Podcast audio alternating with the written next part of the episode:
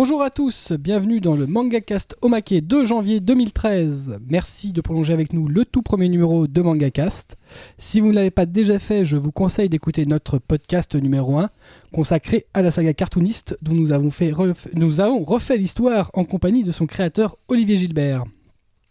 Faute de temps suffisant, nous n'avons malheureusement pas pu traiter les rubriques On a lu, on a vu et les coups de cœur et nos coups de gueule.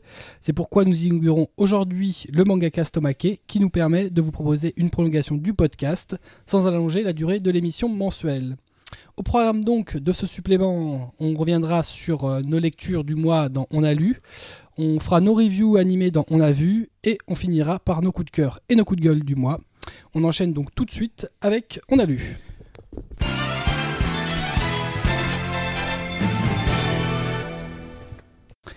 Le premier titre euh, dont on va parler dans nos lectures, c'est Atras euh, qui a lu Sailor Moon tome 4. Et eh oui, donc ça a étonné beaucoup de gens autour de la table, mais je lis Sailor Moon. Non, non, ça t'étonne pas. Non, t'as vu, non, ça nous étonne non, pas. ça nous étonne pas, on s'en fout. Il n'y a, plus grand chose qui nous étonne dans toi, mais bon. Donc, euh, bah, en début. De toi non plus d'ailleurs. En début de mois, on a eu, Pika nous a, sorti le tome 4 de la version Deluxe de Sailor Moon à 6,95. Maintenant, vu que la TV est revenue à 5,5. Et donc. Il s'en sort plus. Voilà. Il est mort. on l'a perdu. il a même pas fait sa première euh, chronique, il est déjà mort. le show, on a donc, donc le tome 4 du shoujo de Naoko Takeuchi est sorti donc euh, en début de mois. Chez Pika. Chez Pika. La, la dame nous a. Enfin, de un autre titre de la dame, on a aussi euh, que Nam Sailor Moon V, qui. Euh, c'est leur V. Merde. Il s'en sort plus, lui. Hein. Eh, mais vous l'avez tué, en fait. Hein. Mais on n'a rien fait. C'est lui qui est pas bien. Il est tout cassé. Qu'est-ce que tu lui as fait entre temps Moi, je ne fais rien à personne, moi. Et donc, euh, bah, ce tome continue donc euh, le tome précédent. On est toujours dans le deuxième arc de la série, de la série Solide de la Lune Noire. On, bah, et donc, c'est toujours un. c'est toujours un. Pour moi, c'est un. Pour moi, c'est un tome très important puisque ça, compte, ça va affirmer le futur de nos guerrières préférées, puisqu'on apprend euh, le futur, justement leur futur avec l'arrivée de Shibi, euh, la fille de Sailor Moon et de Tuxedo. Alors, dis-nous, qu'est-ce que tu as pensé de ce tome? Bah, Toujours très bien imprimé par rapport. Enfin, mais bon, vu que moi, c'était moi, j'avais les anciens auparavant. Donc, ceux de Glénat Ceux de Glénat. Euh, qui sont devenus très jaunes quand même, faut être honnête. qui étaient surtout très moches. Oui. La bonne époque Glénat où vous savez pas ce qu'était une couverture. Euh. Ouais, mais au moins ils les ont sortis. Arrêtez de critiquer. Oui, c'est facile. Excusez-moi, excusez-moi, excusez-moi, monsieur. Donc, hum, vu que je suis un grand, fan de la série, évidemment, moi, je la, continue, la continue jusqu'au bout.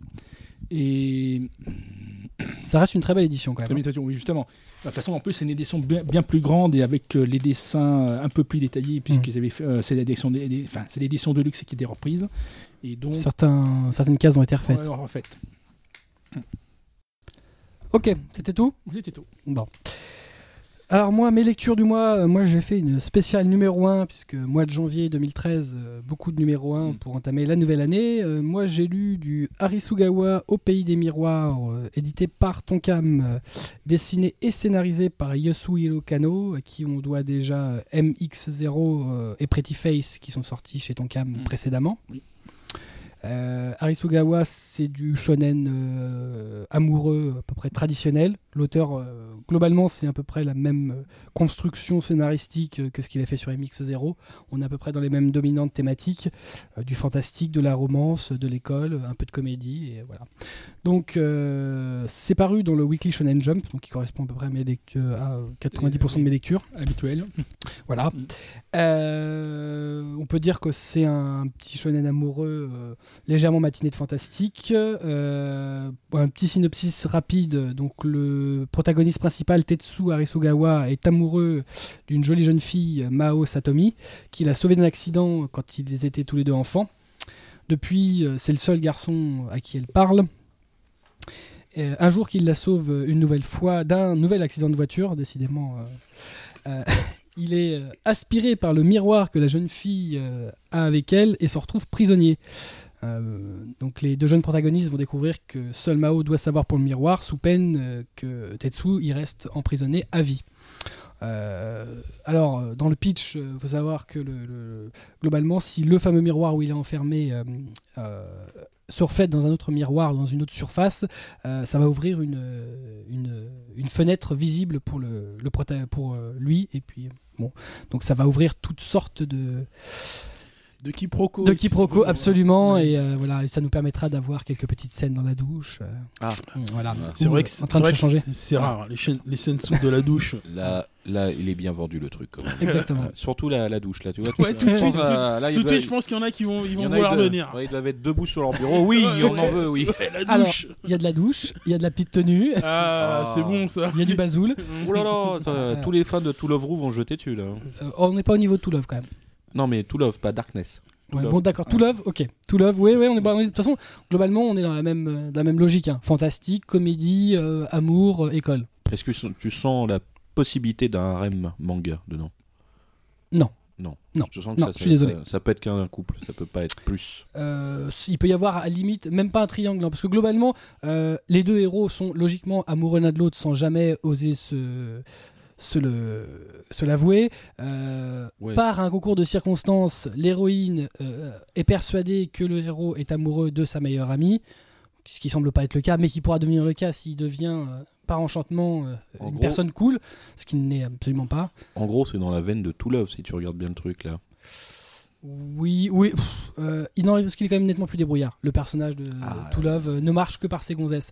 Là, le personnage, c'est- pour ça ça ressemble beaucoup plus à MX0, D'accord. sauf que il y a voilà, il y a, mais c'est pareil, c'est quiproquo. C'est un personnage aime une fille et ça reste à peu près. Ouais, euh, Le personnage féminin, masculin, il est pas nunuche. on Non, il est pas- nunuche, voilà, non. ok, Non, on n'a pas envie de prendre sa tête, la taper contre un mur 5 fois. Non, voilà. Ok. C'est pas, c'est pour ça que c'est pas To Love, mais voilà. Par contre, global, honnêtement, ça ou MX0, c'est c'est assez similaire.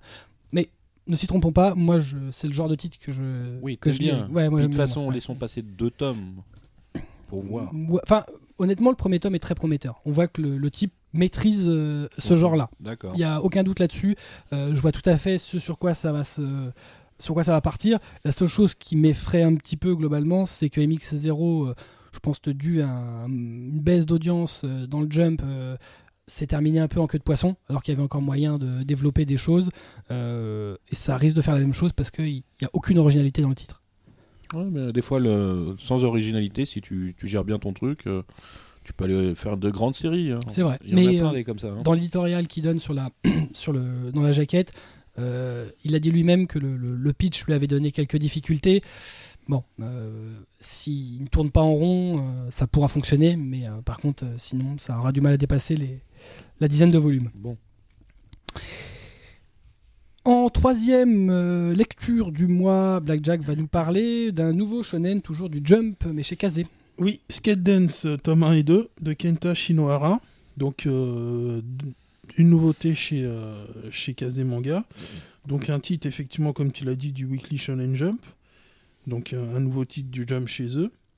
Donc là, un titre un petit peu particulier qui, euh, qui a déjà pas mal de, de volumes au Japon. Ils en sont à 20, euh, 28. 28, oui. 28 est sorti au mois de décembre. Euh, donc c'est euh, pitch assez particulier. Donc c'est l'histoire d'un d'un club euh, d'un club scolaire lycéen, le Skate Dan, qui en fait a pour but d'aider les d'aider les, les élèves. Donc les élèves viennent avec une requête particulière et le Skate Dan met, le Skate Dan met tout en œuvre pour résoudre cette requête. Donc ça va de ça va de chercher un chercher un singe un singe domestique qui s'est échappé Avec et une bombe. oui, avec une bombe, oui, on sait pas pourquoi. Aider un prof pour, euh, pour, euh, pour une vue, une vue d'un entretien de mariage ou, euh, ou même faire, une, faire une pièce de théâtre destinée aux enfants. Donc c'est vraiment très très varié. Donc les personnages sont assez, assez particuliers, assez atypiques. Donc il y a trois personnages. euh, Il y a Bosun, le chef du, euh, le chef du skate dance qui, euh, qui lui, euh, il a un bonnet rouge en, en permanence quand il, est, quand il est à l'école avec des lunettes. Et la particularité, c'est que quand il met ses lunettes, il passe dans un mode concentration et est capable de résoudre quasiment tous à les, peu près tout ce qui se passe. à peu près tous les, tous les problèmes euh, auxquels il est Terre. confronté. Ouais, c'est un peu ça, oui. C'est assez particulier. On se dit, tiens, qu'est-ce qui se passe?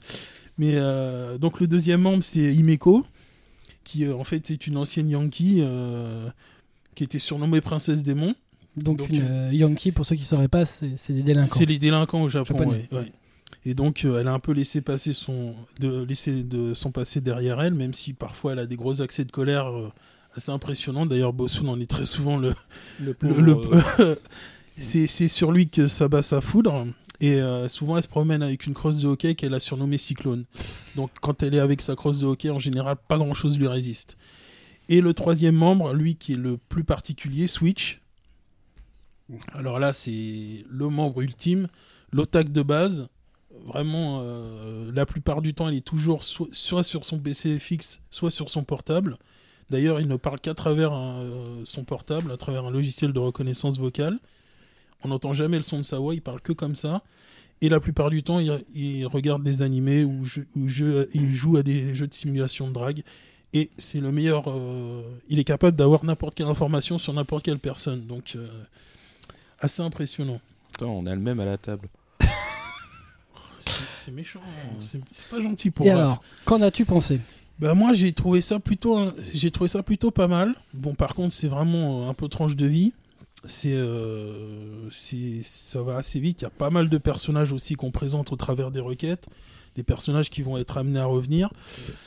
Moi j'ai trouvé ça pas mal, assez intéressant. Il y a un bon gros rythme. Il y a des fois où c'est vraiment euh, vraiment assez drôle. Après est-ce que sur la longueur ça peut marcher?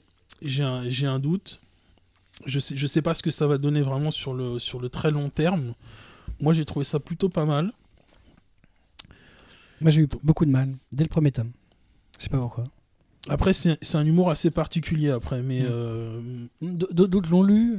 Ah oui, moi oui, oui. Non, Oui, mais, non, mais parce que voilà, tu, tu as des goûts particuliers, on le sait tous d'ailleurs. mais moi, euh, j'ai lu les deux. C'est vrai que ça manque de Nibar. Ah ouais, c'est peut-être pour c'est- ça. ça c'est pas- c'est pas du tout, C'est euh, pas l'idée. Hein, c'est mais, pas euh, du tout l'idée. Hein, mais, euh, mais alors, pas du tout. Hein, c'est...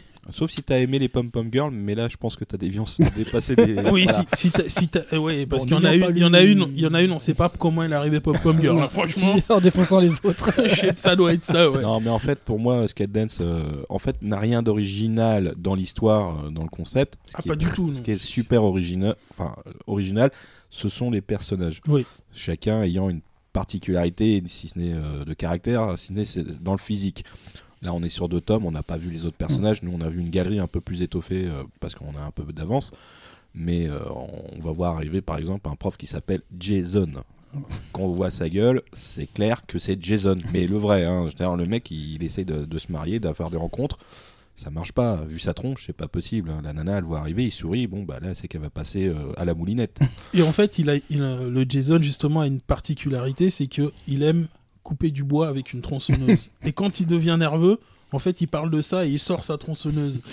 Donc c'est pas évident pour une demande en mariage et souvent il demande au dance justement de l'aider à, à vaincre sa timidité. Voilà. C'est- C'est c'est assez Sans- particulier. C'est en ça que c'est original. Mm. Sinon, c'est vrai que les histoires euh, sont plutôt assez classiques. Mm. Mais en, en ça, ce shonen est particulier sur les personnages. Pour ça Mm. qu'il faut peut-être lui laisser sa chance. Et puis, euh, tu souligneras certainement le prix.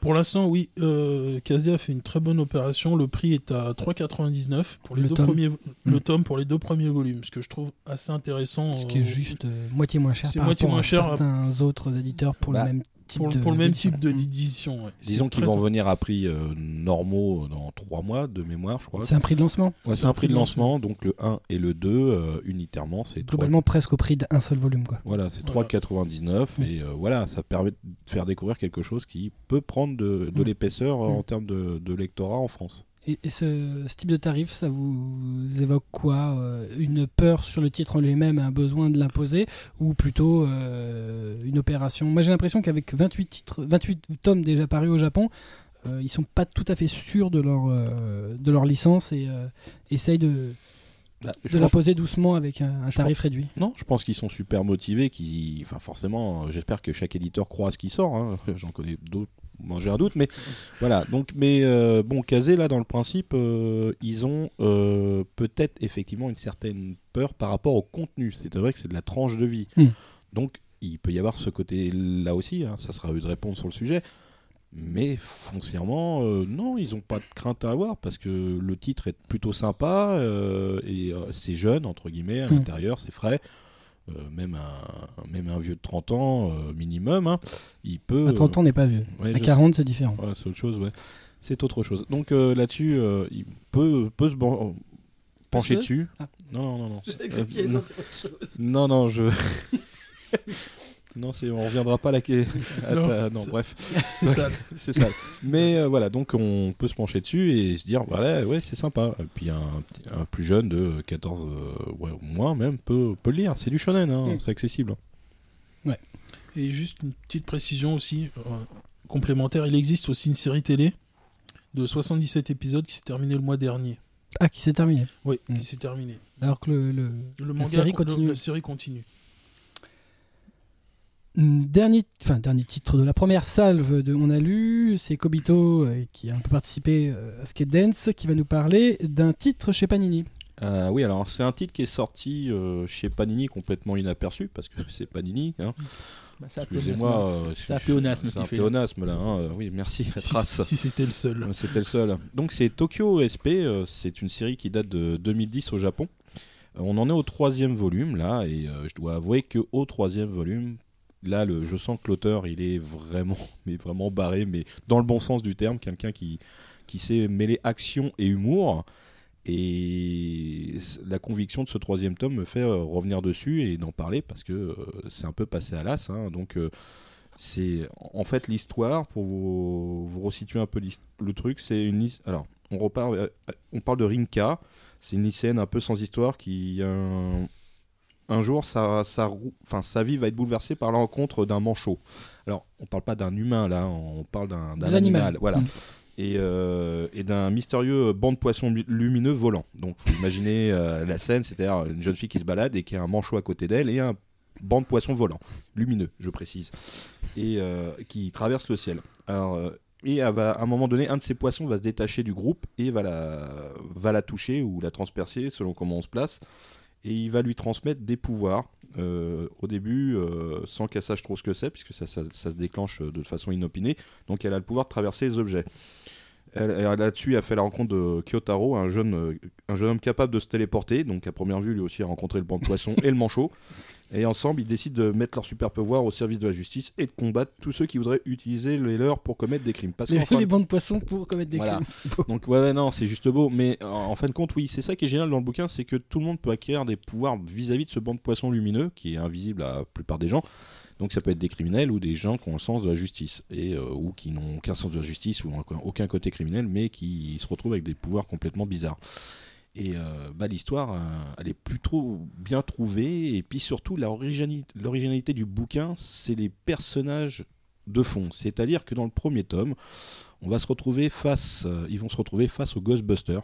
Donc on va en voir Ivan Reitman, tout ça sur une seule page. On fait mais pourquoi? Et il y a un patron de bar qui ressemble mais alors furieusement à Steven Seagal. Et là on fait mais pourquoi? Deuxième fois quand même.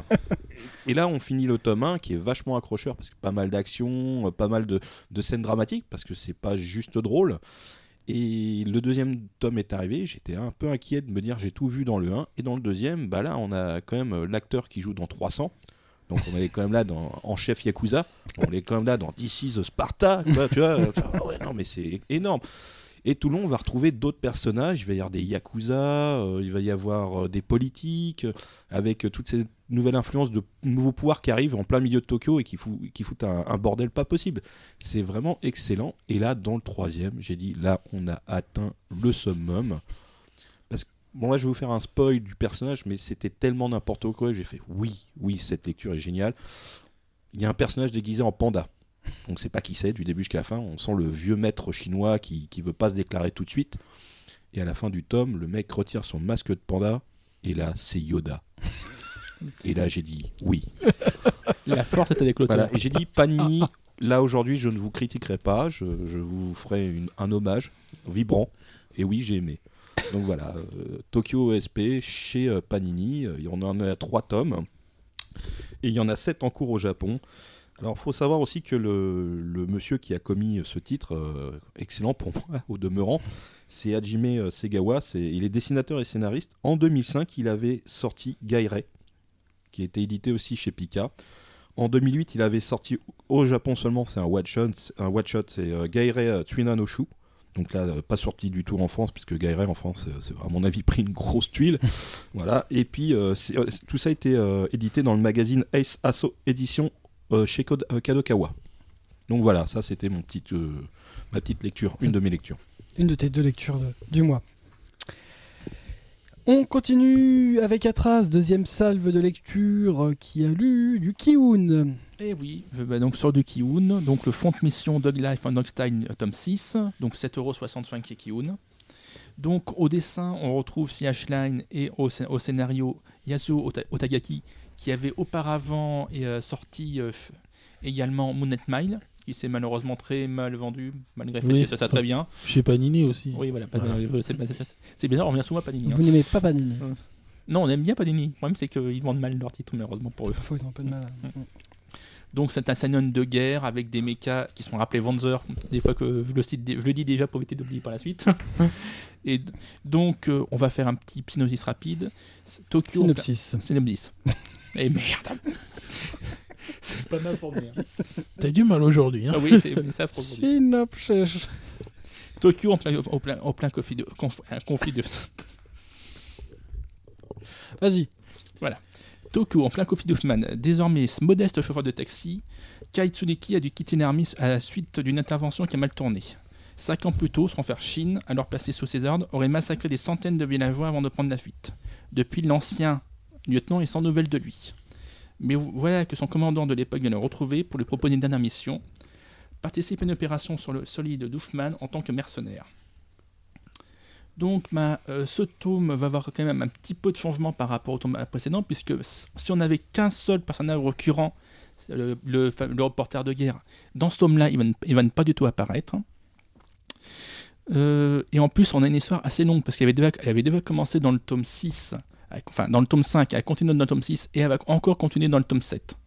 C'est une des plus grosses histoires qu'il y a eu auparavant, puisque enfin, en tout, les autres, elles faisaient 7, genre 7, 8 chapitres. Là on, en- là, on est quand même sur une histoire qui, va en faire plus de 16. Donc, c'était, c'est toujours un excellent titre de chez Kiun. Vraiment un Saiyan, mais alors vraiment très noir, faut, faut le reconnaître quand même. Mm. Faut pas le lire. euh, les jeunes, euh, très, très jeunes, je ne conseille pas quand même. Ah bah si t'as 14 ans, t'es vite, hein, euh, ou Euh, alors oui. euh, c'est que t'as des parents très sympas, mais euh, Mm. ou, très large d'esprit, Mm, parce mm, que mm. on a certains tomes. euh, Ouais, c'est Voilà. un, peu c'est un peu violent. Ouais. Ah Ah bah, déjà, le pro- déjà le premier tome avec euh, les deux journalistes euh, oui. et le sniper. hein. Et, et puis à la fin, t'as surtout la période pas de bras, pas de chocolat. Le mec Oui. dans son lit euh, qui a plus de bras, plus de jambes et qui dit euh, vous auriez pas une clope, tu vois.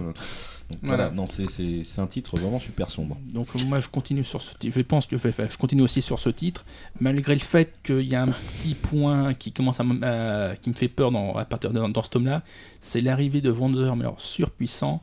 Et j'esp- j'espère qu'ils veut- qu'ils vont pas continuer sur cette voie, puisque du coup, là, les pilotes, ils sont pas, et on, les, on va les oublier un petit peu. Tu veux dire qu'en fait, euh, le manga risque d'être supplanté par du mecha? Oui. C'est possible ça?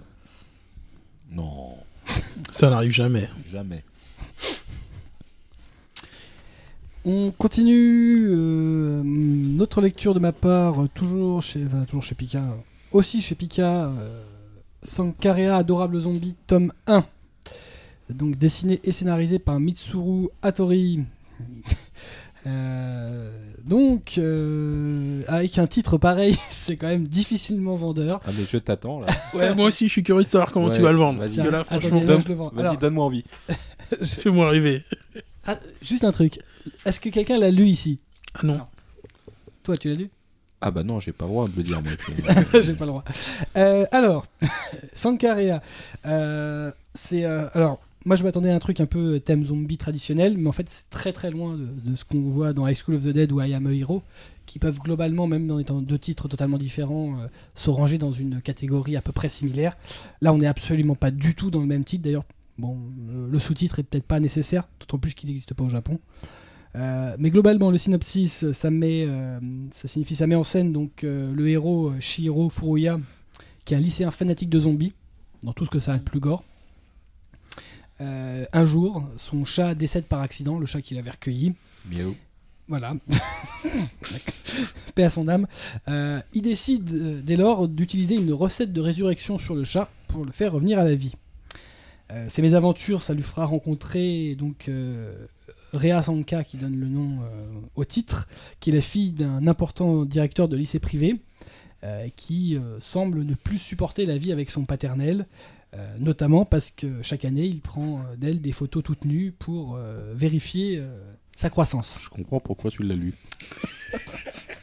Alors, Tout de suite, ouais. ne, ne se trompons pas, les, euh, les scènes où elle est n'apparaissent pas, c'est-à-dire qu'il n'y a pas de, il n'y a pas de, voilà, c'est absolument pas ce type de titre. Mais te justifie pas.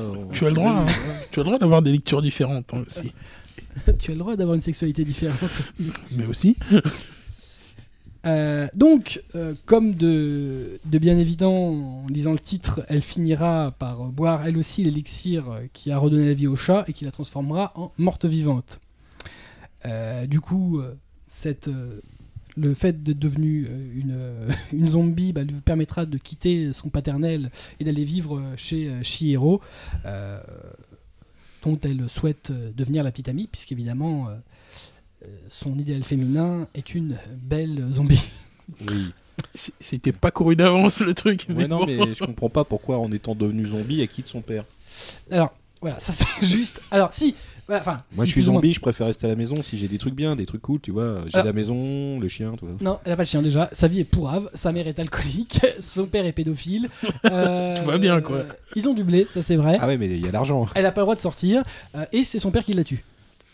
Ah, Ah, c'est dommage. Ah bah Voilà, c'est pas euh. volontaire, certes, mais euh, quand il découvre qu'elle a une relation amicale avec Shiro avant de boire le machin. euh, non, d'ailleurs, après l'avoir bu, mais à ce moment-là, elle est pas encore morte. Bon, bah, malheureusement, il l'a fait dégringoler d'une, d'une, d'une montagne. Et là, révélation je ne peux plus vivre avec papa. Ah. J'en ai marre Juste de tes photos que- à poil et j'en ai marre que tu viennes me tuer. ouais.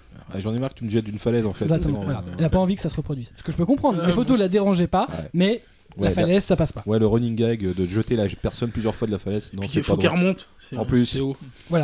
Donc, euh, bah, euh, honnêtement, T'as aimé? Ça va, c'était pas mal. Euh, non, j'ai bien aimé. Mais par contre, j'ai un peu de mal à me, à me représenter la suite. Ah. Euh, parce que autant le premier tome, alors, euh, on s'attarde sur rien, tout va assez vite, euh, ça a un rythme bien construit, euh, effectivement tout fait pour qu'elle arrive à finalement vivre chez le, le protagoniste principal, euh, avec tout, euh, tous les comiques de situation qu'il peut y avoir, euh, avec le, le grand-père qui voit rien, euh, qui l'apprend pour euh, une autre personne, donc ça pose pas de problème. La sœur qui a l'air complètement enfin, frappadingue, au moins dans, une autre, dans un autre monde que le nôtre, et la cousine qui, ouais, qui, qui est aussi un peu trop envahissante. La cousine, c'est pas celle qui a une grosse poitrine? Si, Ah ouais, donc tu cheveux l'as- courts, poitrine. tu l'as bien lu, en fait. Ouais, en T'as fait. vu la description, je Ouais, non, comprends non, mais- maintenant. Non, mais je me demandais pour- pourquoi il faisait impasse sur le, le sujet. je me dis, ah, oulala, alors que c'est peut-être ça qui l'a motivé, en fait. Absolument pas. Voilà. Euh, Comment c'était pas crédible n'importe quoi. C'est quoi cette image? Tu vois Tu vois ce que ça fait d'avoir une sale image Ouais, mais on C'est pas de ma faute, ça c'est la vérité. hein. Non, moi, je... c'est pas- c'est aucunement la vérité. Ouais, mais t'as vu, c'est un vrai fan d'Iki Toussaint, en fait. Ah, ah, non, non, non, non, non, non, non, non. Il y a un seul et unique fan d'Iki Toussaint à cette table. Euh, Non, il- Iki Toussaint, c'est Blackjack. non, non, non. J'ai jamais été fan de ce truc-là. Espèce de Non. mythomane. Non. Arrête. Bon, Non. bref, alors, bon.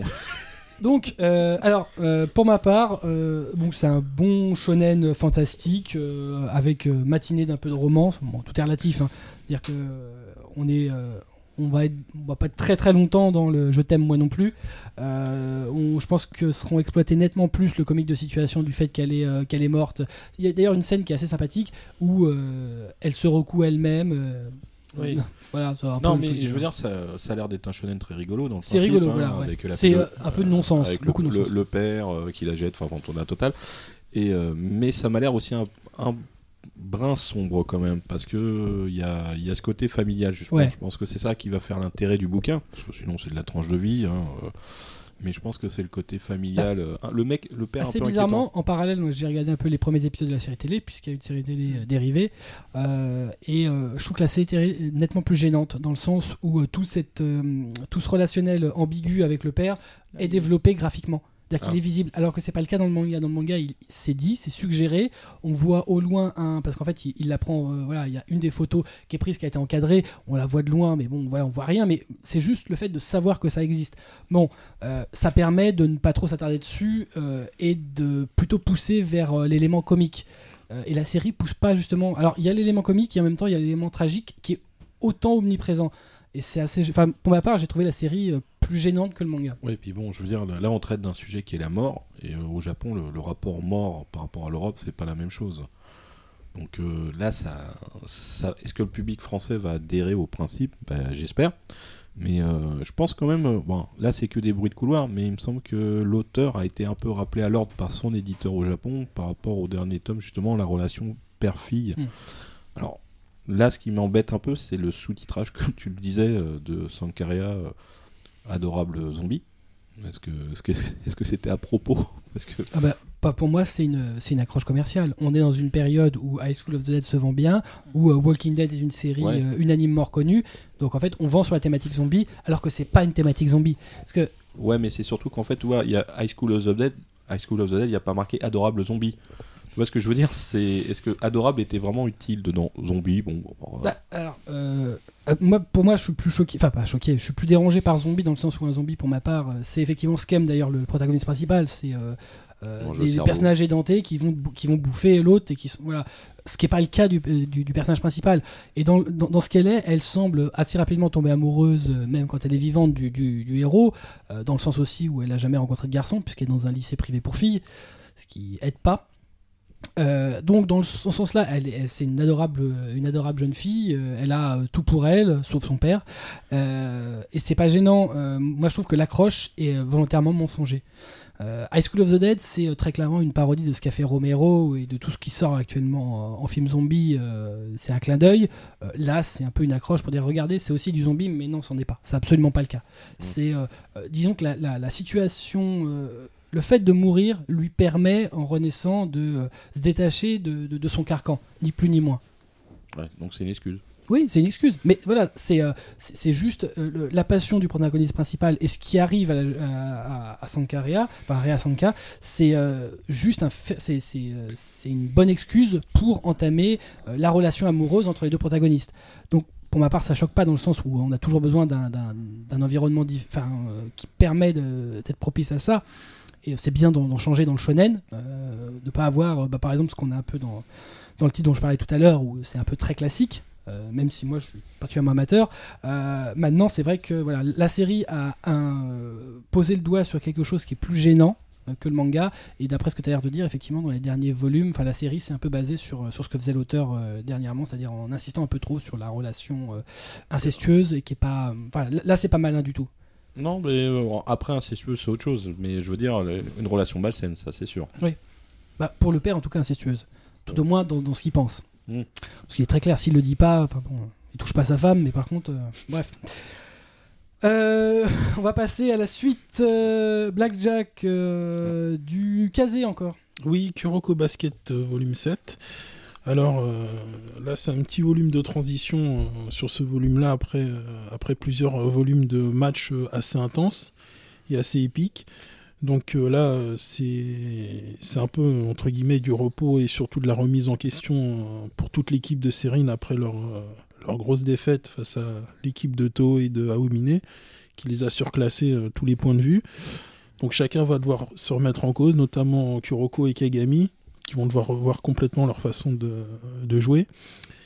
Et donc, euh, mais pour eux, tout n'est pas perdu, puisqu'il y a encore un moyen de participer au tournoi national avec une, euh, avec une coupe annexe qui joue pendant les- pendant, l'hiver, la Winter Cup. Mais par contre, ils ont très peu de temps pour, euh, pour s'entraîner, et donc ils vont devoir travailler très dur. Donc moi, moi je l'ai trouvé assez intéressant comme tome, même si c'était pas aussi épique que les tomes d'avant. Il y avait beaucoup moins de suspense, puisque là, il n'y avait pas de match en jeu, mis à part quelques matchs d'entraînement.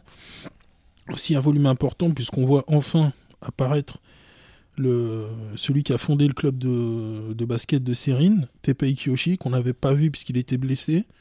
Et on, on avait entendu parler de lui, mais on l'avait, on l'avait pas, on l'avait pas encore vu physiquement. Et là, on va, on va enfin le voir. Donc pour moi, euh, toujours une bonne série. Le graphisme est toujours bon. Il y a un petit peu d'humour. Donc c'est toujours euh, Un shonen sportif traditionnel du weekly. Voilà. Shonen Jump. avec euh, avec quelques effectivement par moment quelques quelques techniques euh, de, tra- de, de shonen sportifs euh, assez impressionnantes qui n'existent pas du tout, mais, mais qu'on adore quand même. Comme dans 90% des fenêtres sportives, de toute façon. Oui, oui, comme, comme ça, oui. Tu veux dire que le mec, euh, il jette la balle de l'autre côté de la salle, et il revient, fait 5 fois le tour de la planète, et elle a... Hop, panier 3 points Oui, c'est un peu Ah ouais, ça, ouais. Enfin, il y, en- il y en a bien quand il, tire du milieu, de, du milieu du terrain, puis il met à chaque fois, quoi. Ah À chaque fois, c'est... Voilà, c'est un peu ça. Oh, il est normal, quoi. Oui, normal. C'est le personnage qui a pas de pouvoir. C'est le plus mauvais de l'équipe. C'est le normal. marqué du milieu T'es naze. Tu devrais faire ça depuis ta baignoire. C'est ça, ça la génération des miracles. Donc pour moi, vraiment, vraiment un, bon, un bon shonen sportif, Ouais. euh, un bon titre chez, chez Kazé, franchement, euh, moi je conseille. Il valide. On va terminer nos lectures du mois avec Kobito et un titre chez Soleil Manga. Oui, parlons de choses sérieuses, enfin. voilà. Enfin, de la vraie lecture. Donc il va nous Euh. parler de Yaoi. Ouais, non, en fait, pas tout de suite, ça c'est pour Black. Euh, Non, non, non, non, non. C'est fini, oui. Donc en fait, euh, les liaisons dangereuses, euh, pour ceux qui ne savent pas ce que c'est, c'est un- une histoire qui a été écrite euh, en 1782. Par- C'est une œuvre de Pierre euh, Chauderlos de Laclos, écrivain et officier militaire. Donc vous voyez, c'est très récent, hein, hein, 1782. Donc c'est une adaptation en manga euh, qui sort chez Soleil, enfin qui est sorti d'ailleurs, puisque le premier tome est dans mes mains et nous l'avons, enfin je l'ai lu en tout cas. Euh, les liaisons dangereuses euh, ou euh, Shishaku, alors Shishaku Valmont Kiken no Kankei est une série terminée en deux tomes. Le scénariste et le dessinateur, euh, qui est Shio Saito, est aussi le dessinateur de la série Utena, la fillette révolutionnaire, qui est sortie en 1996 chez Pika. Donc euh, pour l'instant, graphiquement, euh, je pense que ça peut plaire à pas mal de gens. Alors euh, si on, va revenir au, scénario lui-même, si beaucoup de gens le connaissent. La marquise de Merteuil et le vicomte de Valmont, rivaux et libertins, utilisent le sexe comme une arme d'humiliation et de dégradation, tout en profitant de leur jeu cruel. Leurs dernières cibles sont la vertueuse Madame de Tourvel et la jeune Cécile de, Val- Volanges, qui est tombée amoureuse de son professeur de musique, le chevalier, le chevalier. Afin de gagner leur confiance, la marquise et Valmont feront semblant d'aider les amants secrets qui ne seront en fait que des pions servant leur jeu sadique. Alors moi j'ai lu euh, tout le bouquin effectivement avec cette base de scénario hein, euh, et effectivement c'est vraiment sombre par rapport au contexte. c'est très soutenu en termes de dialogue, c'est du français d'époque. Euh, là je dois quand même reconnaître que Soleil a fait quelque chose de formidable, c'est-à-dire qu'il est vraiment une, belle, enfin, une bonne traduction. Orthographe, j'avoue que je crois que je la relise une deuxième fois pour voir s'il n'y a pas trop d'erreurs ça m'a pas sauté aux yeux. Je pense qu'il y a des gens plus, plus pointus que moi. Hein. Je suis pas maître Capello. Donc euh, voilà, c'est non là, c'était une bonne surprise sur un titre historique. Et euh, en deux tomes, je pense pas qu'on s'engage sur une lecture qui va qui, va coûter très cher. hein. donc et par rapport au, au genre qui est, euh, bah, en tout cas le, scénario de base, les liaisons dangereuses.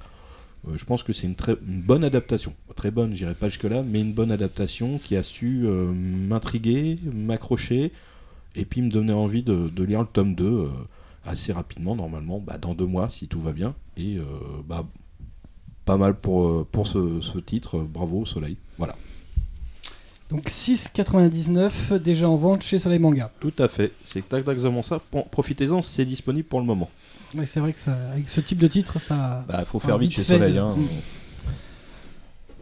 On en a terminé avec euh, nos lectures du mois. Euh, Est-ce qu'il y a quelqu'un qui veut parler rapidement d'un autre titre qu'il aurait lu dans le mois? Moi, non. Moi, je sais que j'ai lu là dernièrement, euh, ça m'avait marqué Nozokiana tome 3 chez Kurokawa. Euh, je, je suis assez euh, frappé de voir qu'il y a beaucoup de gens sur internet qui disent que c'est un super, euh, un truc super sadique, bien construit. Ouais, enfin, c'est un hentai quoi. non, mais bon, voilà. Alors, oui, oui, il y a un scénario, certes. oui, c'est bien construit, mais globalement, il n'y a pas un, un chapitre sans scène de cul et pas de manga. Enfin, s'il y a une scène de cul par chapitre, c'est un hentai. Faut, faut, faut pas essayer de le vendre autrement. Je comprends euh, concernant son image de marque, euh, ne vendant pas habituellement ce type de produit, euh, bah euh, c'est pas évident. Que le scénario effectivement est bien construit, les personnages sont intéressants sans être euh, extraordinaires.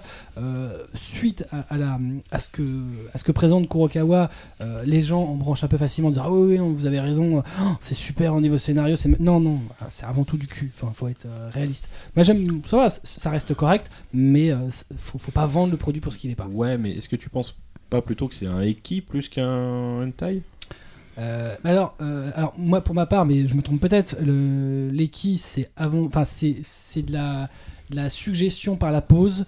Euh, ça va, on va voir, on va voir. Oui, on va, on va ça va être du to love, du to love darkness à la limite. Là, c'est pas c'est pas du to love darkness. ah, Tout love, wow, c'est. Ah non non non non non. Mais là, c'est pour ça que je parle de hentai. C'est que c'est des scènes de, de de coucherie. Ah, des vrais? Ah bah bien sûr.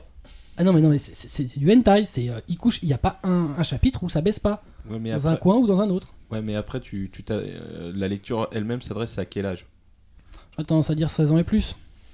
Parce Bon. qu'il il- il est pas, il est pas cellophané, ce qui m'étonne d'ailleurs. Oh, il est pas le seul à pas le faire, mais euh, et pour beaucoup plus grave, on va dire. Donc, euh, Alors, c'est pas sadique, très clairement. Euh, même s'il y a une pseudo-scène de viol dans le premier volume, avorté, euh, pour le reste, c'est pas sadique. Euh, si ce n'est qu'il y a un jeu entre les deux voisins qui sont l'un à côté de l'autre euh, et qui s'épient par un trou. euh, la nana étant particulièrement sadique et a envie de voir l'autre en train de baiser euh, Ah ouais ce qui passe chez lui. Ouais, ouais, c'est ça. C'est dans cette idée-là qu'en fait, il présente la- le truc comme un, un- un espèce de titre, pas cérébral, mais, euh, mais euh, avec un. mais vrai il s'observe par le trou de la serrure. Par le, le trou dans le mur. D'accord. C'est un peu Ok. ça. D'ailleurs, ils utilisent une serrure pour, la, pour, pour la, pour la couverture. Non, parce que ça, en fait, le titre tient plus d'un d'un angel en termes de sexe Ouais. que, que quand même, euh, je sais pas, euh, un truc bien hardcore de Ah, chez alors. Taifu. C'est pas, c'est pas hardcore, mais ça reste hentai. Voilà. Non, mais je veux dire, c'est pas Kachix Mama. Je, ne sais- je n'ai pas lu Catchix Mama, mais. euh, Oh, c'est vrai ça ah oui, ça Oh, c'est sûr. et là, certain. Je suis désolé là. C'est C'est vrai, Je suis surpris même. tu rates quelque chose, apparemment. je crois que je rate quelque chose. Bah, bah, tu manques du catch, euh, Voilà. du sexe, des Donc porte-avions. Kubo va aller s'acheter les, les tomes là d'ici peu. Non, il n'y a aucune chance. Ouais, ça donne super envie. tu dis ça, mais. Je te les prêterai. J'ai hâte. dans, les, dans les titres que je n'ai pas notés, dont je me souviens, c'était le seul qui m'est marqué. euh, mais, mais la situation m'avait. Euh, Enfin, le- comment était vendu le produit, ça m'avait un peu. euh, Ça ça t'a perturbé parce que c'est pas comme ça que ça devrait être vendu. Parce que je pense que c'est faussement vendu. Alors, je pense que les gens qui l'achètent se trompent pas. Mais ça donne une bonne excuse qui m'apparaît pas être justifiée. Ouais, bah, c'est surtout qu'ils veulent l'acheter, c'est ça qui m'inquiète toujours, moi. Euh, oui, euh, on pourrait, effectivement, avec le, la présentation et telle qu'ils le font, on pourrait vendre ça à des gens à qui c'est pas destiné. Ouais, voilà, Mm. euh, suis- Là-dessus, je suis d'accord. Voilà, c'est le seul problème. Même s'il est plus facile d'avoir à son catalogue un truc dont on n'assume pas officiellement que c'est un hentai, euh, alors que c'en est un. Même si c'est un, scénaristiquement c'est bien construit, je le redis, c'est bien découpé, c'est pas mal dessiné, euh, c'est voilà, c'est euh, tranche de vie, c'est euh, c'est- enfin tranche de vie tout est relatif, mais mais mais voilà, ça reste correct, mais ça reste du cul. Après, l'éditeur euh, français n'est pas responsable de. c'est la classification japonaise qui fait le truc. hein. Euh, je je sais pas comment il est ex- exactement classifié au Japon, mais je pense qu'il est pas classifié comme chez nous. Bah, je vais te prendre un truc qui n'a rien à voir avec du sexe. Tu prends euh, chez euh, Tonkam Akaiju, Ouais. Qui est euh, quand même un shonen, hein, Mm. mais euh, sérieusement, euh, ça pourrait être un seinen dans le sens où il y a certaines scènes à la Gantz. Je veux dire, Oui, oui, tout à fait, ça, ressemble qui- beaucoup, c'est un Gantz-like. Mm. voilà, il y a un mec qui se fait éventrer avec sa mâchoire. Mm, mm. Waouh, c'est trop positif, quoi. Mm. Tu vois, le shonen sportif, il est loin là. Là, le mec se fait éventrer en deux, mais pas avec un ballon. Avec sa mâchoire. tu, tu véhicules pas d'idées positives, toi.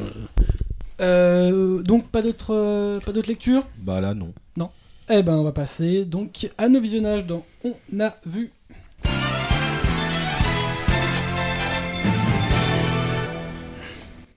On a vu, on repart avec notre ami Atras euh, qui a vu euh, un titre récemment sorti chez Kazé qui est euh, pas un oldies du tout. Vas-y Atras, parle-nous de tes titres qu'il a donné dernière. Non, le troisième film de Pat Labor, Wasted 13, n'est pas si vieux que ça quand même. Non, il doit avoir 10 ans. Oui et non. Ah oui, C'est pas vrai. vieux. Ça c'est récent. Voilà. C'est comme si c'était hier. Bah, donc, euh, Kazé nous a pro- euh, réc- récemment, donc, tout- enfin, au tout début de mois, euh, sorti le, de nouveau en Blu-ray, en, en format Blu-ray cette fois-ci, le troisième film de Pat donc Wasted 13. Donc, euh, en, en- enfin, en réalisation, on va retrouver Takeshi Endo et Fukuyemo Takaya- Takayama, qui avaient déjà, lui, fait la, sé- la série des OAV de Mobile Suit Gundam 80, voire In the Pocket. Récent, Et- ça. Aussi, oui. Ah non, mais c'est que du récent. Bah, De toute façon, on a- on- quand on revoit mon profil hein, sur, le, sur, sur le site, hein, euh, c'est du récent que moi j'aime. hein. Ah ouais, non, mais lui, il aime que le récent. C'est Voilà. fan Son- de titres donc, récents. Ouais, son pote, c'est. Moïse. À la musique, on a Kenji Kawai toujours. Bon, on va pas lister tout ce qu'il a fait, le monsieur, parce que sinon, euh, on, a, on en a pour l'émission. hein. Et donc, euh, bah, on va juste situer rapidement l'histoire. Donc, plusieurs accidents tragiques se sont produits dans la, dans la baie de Tokyo. Les phénomènes à l'origine de ces drames restant mystérieux, les agents Kusumi et Hata sont chargés de la quête. Ces derniers s'aperçoivent que tous les d'abord impliqués appartiennent à la même société, la société Shaft Industries. En suivant cette piste, les deux détectives vont découvrir euh, des indices les menant tour à tour à l'armée américa- euh, à l'armée américaine, les forces japonaises et un projet de recherche sur les armes biologiques. Donc, euh, côté technique, on c'est 107 minutes de film, euh, 16 neuvième et de 5.1. Non, non. Donc, au format Blu-ray, Format Euh, Blu-ray. il y a 24,95. 24,95 chez Kazé. Euh, le, pour les côtés bonus, bah, ceux qui avaient la version euh, pâtée, ils seront pas dépisés. C'est, à les mêmes bonus quasiment. hein. Donc euh, la galerie d'images avec en fond sonore la bio de Kenji Kawai, euh, la présentation des comédiens et un making-of d'à peu près une heure. Hum, petite question, est-ce que tu penses que l'édition Kazemanga est quand même mieux que l'édition Pâté Ah non, pas Kazemanga, Kazanime. Quasi animé. Ouais, hein. Enfin bon, c'est la même équipe. hein. Bah, euh, on passe du DVD au format Blu-ray quand même. hein. Et en Ouais. plus, lui, qu'on est reparti sur les masters euh, qui a été refait au Japon, donc euh, aussi la qualité, c'est, sacrément amélioré. Hein. Non mais tu penses qu'il faut racheter le produit? J'ai racheté le produit. Non, mais d'accord. Mais mais est-ce que les tu gens, pas conseillerais toi, le rachat Oui, franchement, parce que la version pâtée, quand même, était. Pas De la merde. Euh, bah, non, ouais, ouais. non, non. La- L'image était quand même assez. Elle était moyenne. Non, elle, était- elle- surtout, elle était, elle était très sombre. Ouais. Chose qui est, qui, est, qui est beaucoup moins visible sur la version euh, casée. Ok. Bon bah Ouais. voilà. Voilà. Faut motiver les gens là. C'est ça. Voilà. Ou, ou pas d'ailleurs, Ou si, pas. on n'a pas aimé. Mais faut, faut- ouais, En plus, effectivement, faut euh, être clair. ce, en plus, euh, ce film n'est quand même pas le plus aimé des fans de Pat Labor parce que bon, l'équipe, l'équipe 2, elle apparaît quasiment pas Ouais. dans ce film-là. Ouais, j'ai bien aimé X-Files. Ah, moi, je voyais pas, je voyais pas X-Files, je voyais plutôt Fringe. Ah oui, mais ça c'est trop récent. T'es Ouais, fou toi. C'est pas faux. Par rapport à toi, c'est fou. En plus, euh, bon, moi, le seul petit point que c'est pas Akemi Takada au Cara Design. Oh, Oh mon dieu. Ah ouais, Oh c'est- bah, triste. non. Tiens, bah je vais aller me pendre maintenant. On passe au second. euh, moi, j'ai vu ce mois-ci Berserk euh, Golden Age Arc 2, The Battle for Doldrey. Euh, c'est le second film euh, d'une trilogie prévue sur la licence Berserk, donc qui est sorti en Blu-ray euh, en début décembre dernier au Japon. C'est une production du studio 4 degrés centigrade. Euh, alors, comment Je sais pas si je dois commencer par le, le synopsis ou autre. Non, je vais commencer par le synopsis plutôt que la technique en elle-même parce que bon. bah ouais, je pense que Berserk depuis le temps. Ouais, mais bon, il n'empêche. Voilà, c'est des films récents. Euh, globalement, donc ça, ça se, ça s'architecture sur le, le premier arc du manga. Euh, le premier arc important, celui qui va rappeler toute la, toute la jeunesse de, enfin, toute la, déc- enfin, la rencontre de Guts avec la troupe du Faucon de Griffith euh, et tout ce qui va euh, s'en s'en suivre. Euh, le deuxième film donc euh, euh, arrive quand, quand Guts intègre la fameuse troupe de mercenaires, qu'il finit par en devenir le capitaine des troupes. Il y a aussi le, film provoque le premier rapprochement entre lui et Casca, donc la seule fille du groupe dont il va tomber amoureux et pour laquelle il arrivera quelques menus affaires dans le troisième film. Et surtout, donc, il y a le, point d'orgue du film euh, quand, euh, quand Griffith est défait par Guts, qui va euh, provoquer sa déchéance et donc tout, tout ce qui va amener l'histoire du manga, tout ce qui en fait un titre particulièrement noir. Parce que globalement, l'arc, le Golden Age, euh, est pas, pas noir, il est plutôt sympathique et ne prédispose pas du tout à la suite des événements. Euh, alors globalement, moi qui suis un lecteur du, manga, je trouve que c'est une bonne adaptation qui est plutôt fidèle, plutôt pas trop mal réussie.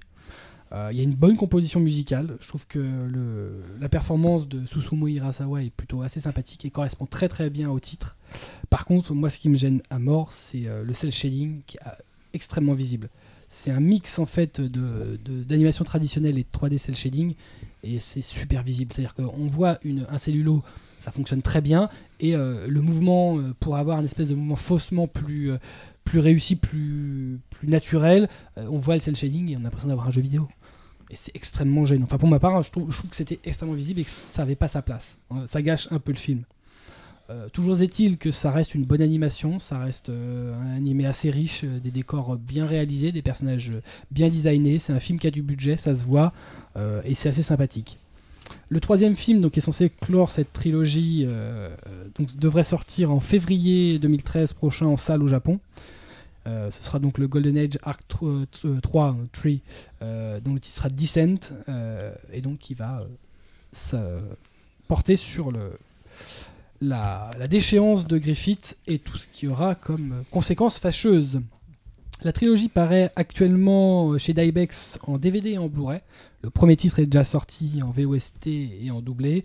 Euh, et le second devrait sans doute être disponible puisque le- les sorties euh, correspondent d'ici euh, l'été 2013. Ça me paraît bien. Pas bien. Et puis tu t'y connais en déchéance. Très bien.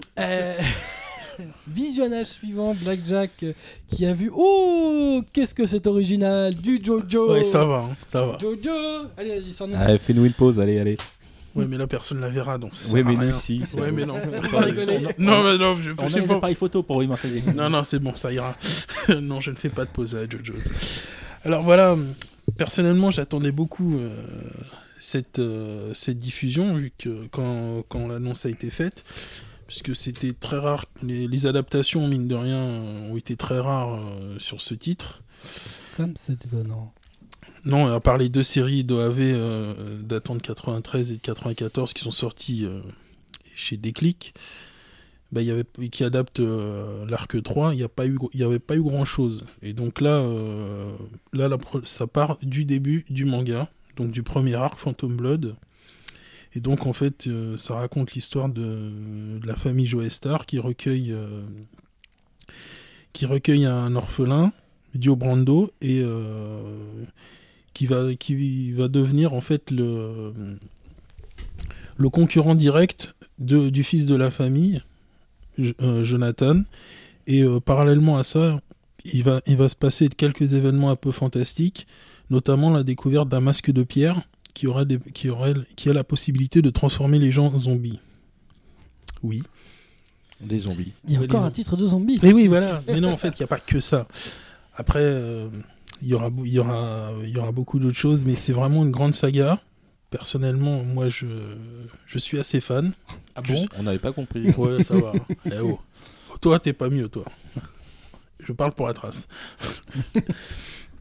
Donc voilà, pour l'instant, euh, il y a 13 épisodes de sortie. Donc le premier arc, euh, Phantom Blood, va jusqu'à l'épisode 9. À partir de l'épisode 10, c'est le deuxième arc, Battle Tendency. Et là, ce n'est plus euh, Jonathan, mais c'est son petit-fils, Joseph, qui sera le protagoniste principal. Donc pour l'instant, on ne sait pas combien il y aura d'épisodes. Il y a des rumeurs qui disent qu'il y aura 26 épisodes, en gros que la série se terminerait au deuxième arc. Mais pour l'instant, il n'y a rien de confirmé. Donc on ne sait pas est-ce qu'il y aura une adaptation entière ou si ça se fera par 26, euh, deux arcs par deux arcs, ou alors euh, pour l'instant il n'y a pas beaucoup d'infos sur ça. Au niveau de la réalisation, c'est euh, David Production, un studio qui, euh, a, qui, a, fait Level E et Bento.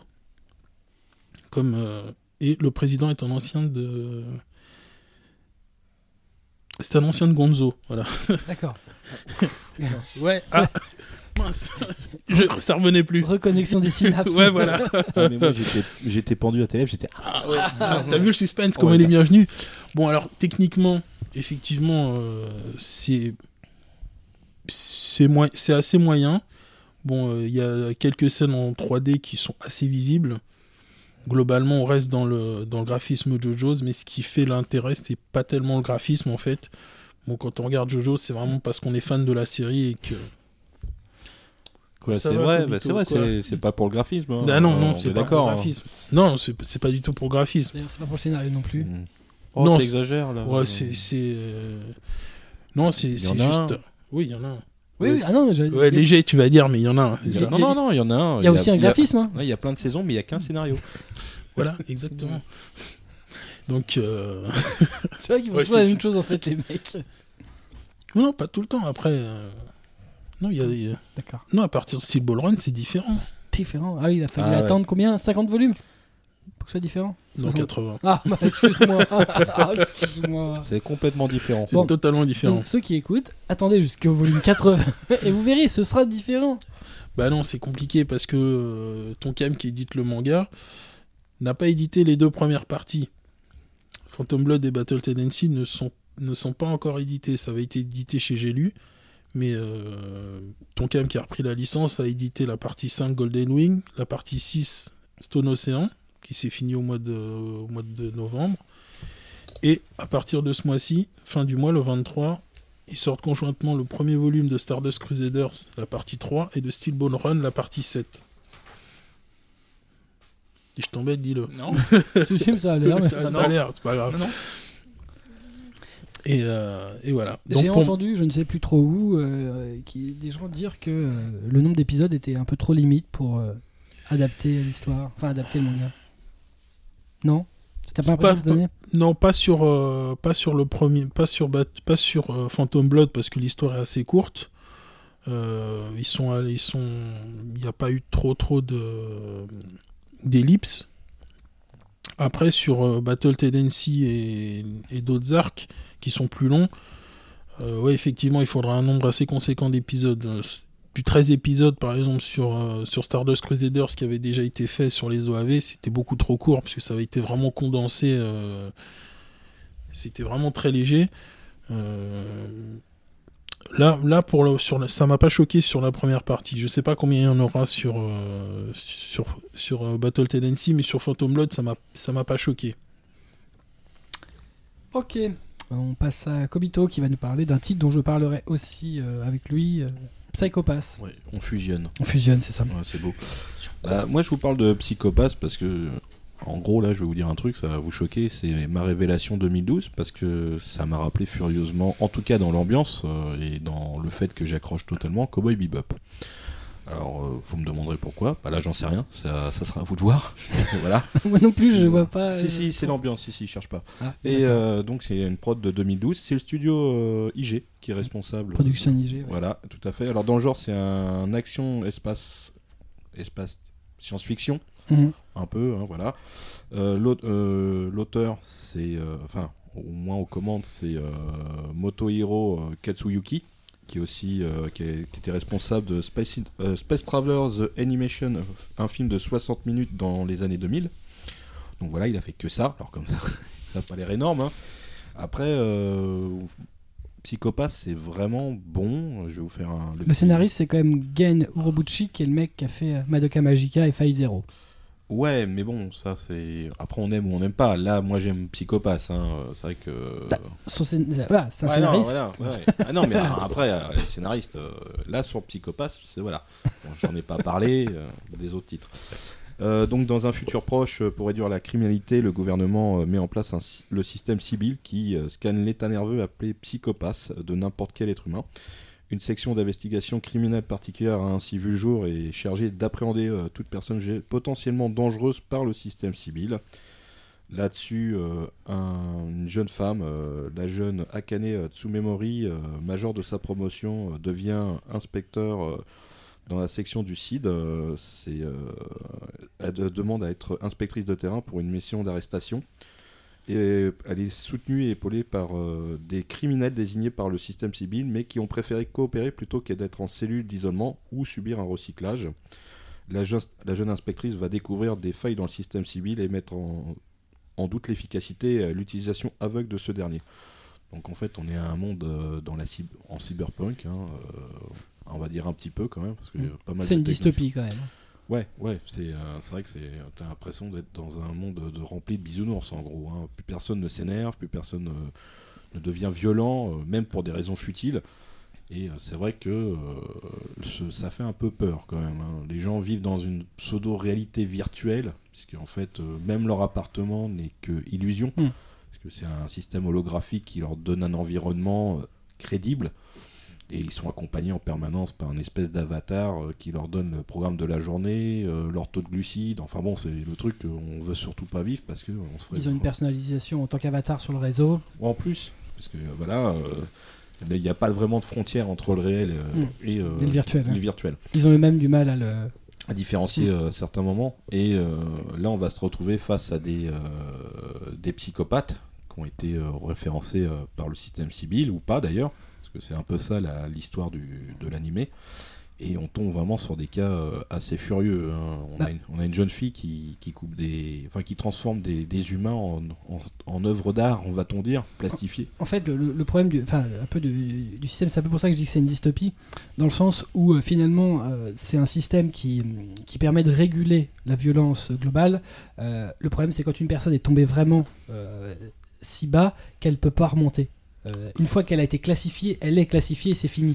C'est ce qui arrive à la jeune fille dans le premier, dans le premier, euh, pas dire pas le premier épisode, c'est les épisodes 1-2, donc le- la première enquête finalement, où euh, une, fille se fait enlever. Euh, globalement, on sait qu'elle s'est fait violer, qu'elle s'est fait torturer, et elle-même est classifiée comme élément à éliminer par le système. Oui, Parce qu'elle a subi un parce traumatisme. qu'elle a subi un traumatisme. Et, et c'est ce qui arrive d'ailleurs à son, à son agresseur, c'est quand il se rend compte qu'il est déjà allé trop loin, il n'y a plus de retour en arrière possible. Donc il devient encore plus psychopathe. C'est un peu le, le souci, et c'est globalement ce qui, ce qui est rencontré, euh, c'est qu'une fois qu'ils sont, classifiés comme, c'est fini. Oui, et puis en plus la désignation du criminel est, enfin la- le niveau de criminalité est désigné par l'arme des, euh, des chiens en fait, des, Mm. des chi- des chiens de chasse, parce que c'est une arme qui adapte, à- qui, qui s'adapte en fonction du niveau, qui peut être létale ou non létale. Oui, parce qu'il n'y a plus d'armes, euh, il y a plus d'armes réelles, il n'y a plus que des, une arme qui s'adapte à à l'intrus en face. euh, sous- euh, ça peut être effectivement euh, létal ou non létal, ou rien du tout d'ailleurs. Oui, parce que s'il est, voilà, la- c'est bon. s'il est pas considéré comme une, d'ailleurs, c'est ça qui en fait tout le sel de la série, c'est Mm. que certains euh, psychopathes ne génèrent aucune euh, Mm. activité anormale vis-à-vis de l'arme. Donc euh, c'est ça qui en fait tout Mm. l'intérêt d'ailleurs. Ils ont réussi à contourner le système tout en Non. commettant des crimes. Pas du tout. Ah, c'est un truc, c'est un truc donc, qu'on- qu'on ne s'explique pas encore, puisque globalement, ça s'est arrêté jusqu'alors à l'épisode 11, et l'épisode 11 clôt euh, le, le- le- le- la, la dernière, euh, pas dernière aventure, Ouais. dire, mais la dernière enquête, Oui. euh, euh, qui donc globalement les enquêtes durent deux épisodes, des fois un peu plus, là c'était deux épisodes, et qui là va montrer effectivement un toutes les limites du système. Deux, les limites même de, des policiers qui euh, sont plus capables en fait de, de, de, de- de s'opposer au-delà de leur propre de leur propre arme euh, branchée au système. Puisqu'ils peuvent pas contourner l'arme. L'arme dit euh, non, Euh, Alors, sans entrer trop dans le spoil, euh, il, s'avère que l'héroïne arrive à avoir une arme à feu traditionnelle et qu'elle n'est pas capable de pas s'en capable servir. de s'en servir. C'est-à-dire que, psychologiquement, euh, en même temps, le fait de s'en servir l'un dans l'autre, est-ce que c'est pas ça aussi qui, qui ferait dire au système tu es un danger pour la société? Tu te sers d'une arme que tu n'as pas le droit d'utiliser parce que son arme à elle n'est pas, n'est pas utilisable. Et on entre honnêtement à la fin de l'épisode 11, qui est globalement un gros tournant dans la série, Oui. dans un truc moi, qui pour moi a montré euh, très clairement que c'est une putain de série culte. Ouais, grave. Et euh, le Il y a un, un culot euh, du scénariste, ça arrive à un niveau. Parce que finalement, euh, on, te, euh, on présente un. Euh, cette horreur-là, et en même temps la vie de tous les jours de cette jeune fille avec ses amis, Avec ses amis, on la voit choisi- choisir ses vêtements pour aller tout, pour tout- aller tout- tout ce euh, qui est gentillet, et en pour fait, aller dans un café parler de son aucune, travail et euh, et il y a pas, il y a- ils ont rien à foutre s'ils doivent briser pour montrer, euh, le, enfin voilà, si le scénariste euh, considère qu'il doit briser pour, euh, pour montrer son propos, il n'hésite pas à le faire, et je trouve que c'est couillu. Ouais, et puis euh, il y a un autre truc aussi, c'est effectivement le coup de, de l'arme, euh, d'une arme antique, entre guillemets, une arme à feu.